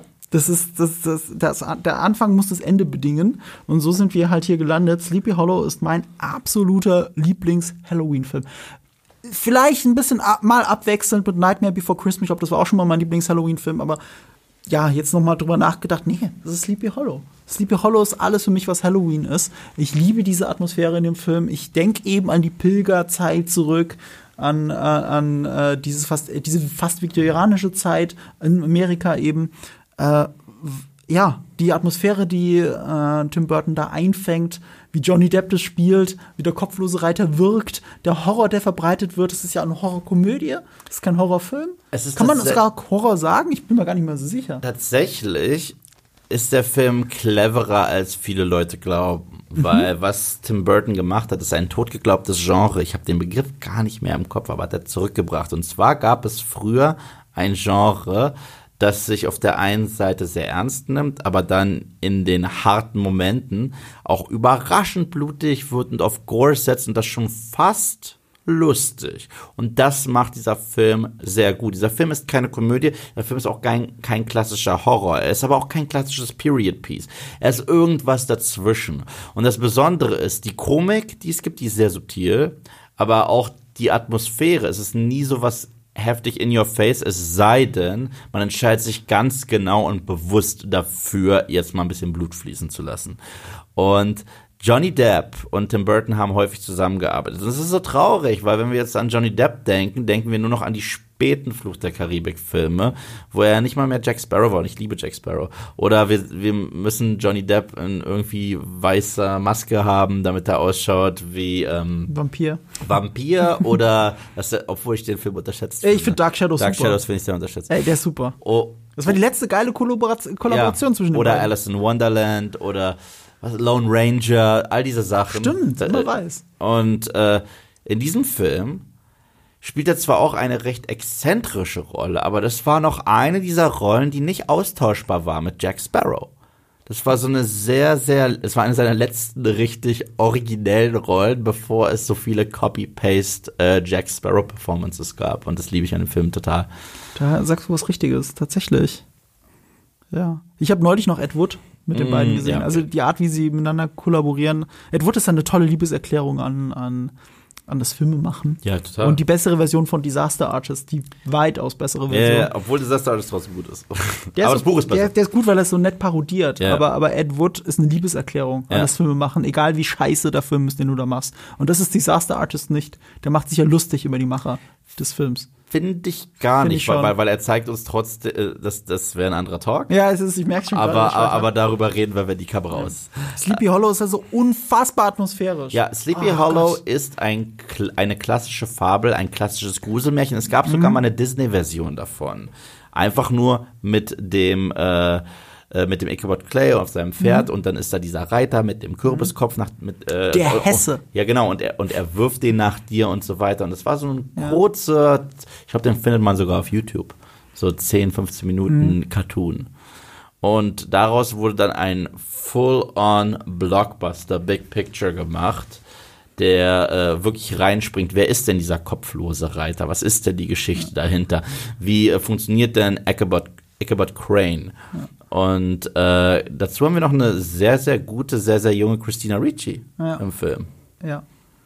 Und wer war nochmal die weibliche ältere Hauptrolle? War das Michelle Pfeiffer in meiner Erinnerung oder das Nein, Quatsch? nein, nein, Nee, nein, ja, in meiner Erinnerung. Ich habe gerade überlegt, nein, dass- nein, nein, nein, nein, aber weißt du, wenn ich, wenn ich Augen zumache, sehe ich Michelle Pfeiffer aus ähm, ähm, äh, Sternwanderer. Nein, ich sehe gerade die Stardust Michelle Pfeiffer vor Augen, aber ich weiß, dass sie es nicht war. Aber wer war es denn nochmal? Oh Gott, frag mich nicht. Weißt du auch gerade Das war nicht, nicht okay. Michelle Pfeiffer. Ja, klar war es nicht Michelle Pfeiffer. Äh, aber Ja, aber, aber, aber wir haben sehr viele äh, auch Tim, äh, Tim Burton äh, mäßige äh, Schauspieler, die wir häufiger sehen. Zum Beispiel haben wir sogar den alten Alf Alfred aus den Tim Burton Batman, der sitzt im, im Kreis mit den Leuten. Mhm. Ich glaube, wir haben sogar Do It, Imperator Palpatine äh, persönlich. weiß ich gar nicht auch mehr. im Film, ja, bin ich mir ziemlich McDermott sicher. ist auch Ian McDermott dabei. spielt Okay, auch im Film mit. Äh, ein gigantischer Cast und äh, der kopflose Reiter selbst in einer der verrücktesten Performances aller Zeiten von You Know, Christopher Walken, großartig. Was war das gerade? War das gerade Das war Christopher Christopher- Walken? In Ja. welchem Film hast du denn gerade nach? Das sagt er häufiger, wenn er ansetzt. Sag's nochmal. You know? Ha, Ja, muss man drauf achten. musst du drauf achten. Ja. Vielleicht, vielleicht nicht eine deiner besten Performances. Aber, aber jetzt sag mir mal, ähm, du wolltest mich noch ein bisschen aufklären, woher Sleepy Hollow genau kommt. Du hast Sleepy vorhin Hollow- schon dazu angesetzt. Ich habe davor der gesagt, es ist eine alte Fabel. Es ist eine alte Gruselgeschichte, es ist eine alte Spooky-Geschichte und die äh, wird berühmterweise, zählt sie dazu, dass, dass man sie sich häufiger auch an äh, Halloween erzählt. Das war so eine alte Spooky-Geschichte und dann gerade in der Kommerzialisierung hat dieser kopflose Reiter dann häufig noch so einen Kürbis bekommen als Kopf, mit dem er wirft. Dann gab es ja dann den beliebten Disney-Cartoon daraus und dann hat man gesagt, okay, wir machen jetzt so einen richtig großen Film aus der Nummer und das war Sleepy Hollow und deswegen passt er auch so vorzüglich zu Es Halloween. ist, glaube ich, auch eine Vermischung von Geschichten, also die Legende von Mhm. Sleepy Hollow und äh, äh, diese Kurzgeschichten oder, oder was auch immer das ist mit Ichabod ähm, Crane. Crane. Ja. Ja, das ist auch was Eigenes. Ja, und hast du eine Lieblingsszene? Ähm, eine Lieblingsszene. Ich finde die Obduktion total geil. Mhm. Und überhaupt die Auflösung so gegen Ende, wenn sich die Ereignisse überschlagen und sich alles auflöst und der kopflose Reiter dann kommt, um sich seine Beute zu holen. Fantastisch. Ich mag den ersten Angriff am liebsten. Den allerersten Angriff vom Der allererste. Re- Ja. Also ich mag den im Dorf total gerne, wenn sie in der Kirche sind, ist glaube ich, Mhm, oder Dorfgemeinschaftshaus. Ähm, dann quasi darum geht, wen will er denn eigentlich holen? Das liebe ich, die Panik zwischen den Leuten, die, Mhm. die das vorher nicht glauben wollten. Das ist auch sehr, ich finde, das ist auch sehr viel Kritik dann am Christentum, die, die, die sich der Film erlaubt. Ähm, welch, was war nochmal der erste Angriff? Der erste Angriff war mitten im Wald äh, mit der Kutsche, wenn ich mich nicht irre, wo wir sogar noch sehr, sehr viele Kürbisse sehen, weil es gibt ähm, diesen richtigen Halloween-Flair und dann fliegt der Kopf. Ich weiß noch, als ich so, oh, ihr köpft Leute in diesem Film. ich so, okay.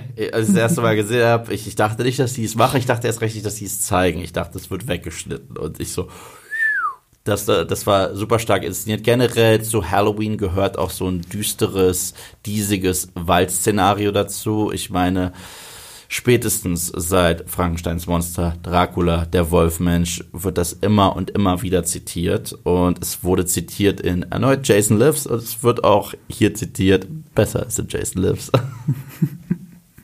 Ja, auf jeden Fall einer der besten Halloween-Filme, das musst du zugeben. Das gebe ich zu. Das gebe ich gerne zu. Und ich sag's, hätte ich eine Top 15 gehabt. Wäre Ja, wäre irgendwo dabei gewesen. Wäre definitiv dra drauf gewesen. Es ist verdammt schwer für mich, diese Liste zusammenzustellen. Das war aber echt witzig, dass wir bei der Liste kaum Überschneidungen haben. Nee, nee, also ich glaube, wenn wir mehrere Rankings machen, wir werden sehr viele Überschneidungen haben. Wir haben ja auch schon gequatscht intern. Es, äh, als wir andere Listen gebrainstormt haben, hieß es direkt, oh ja, äh, der Film. Und ja, ja, verdammt, den wollte ich nehmen. Bei Halloween? Nee, nicht wirklich. Aber was ganz cool ist, war, als ich zum Beispiel Ghostbusters gesehen habe, dachte ich mir, cool, dass du ihn draufpackst. ja. Coole Nummer, coole Nummer. Ich kann euch schon mal verraten, wir haben auch eine Weihnachtsfilmliste gemacht. Und bei dieser Weihnachtsfilmliste äh, gibt es mindestens eine Überschneidung. Eine, es gibt eine Überschneidung. Ja. Bei der Nummer eins sogar, ne? Ja, Ja, ja. okay. So, und da hatten wir keine Wahl, aber wir würden das trotzdem gerne die zehn besten nennen. Also Ja. nennen wir dann einen alternativen Film als Ehrennennung, um Mhm. die zehn voll zu kriegen. Und da gibt's ja genug.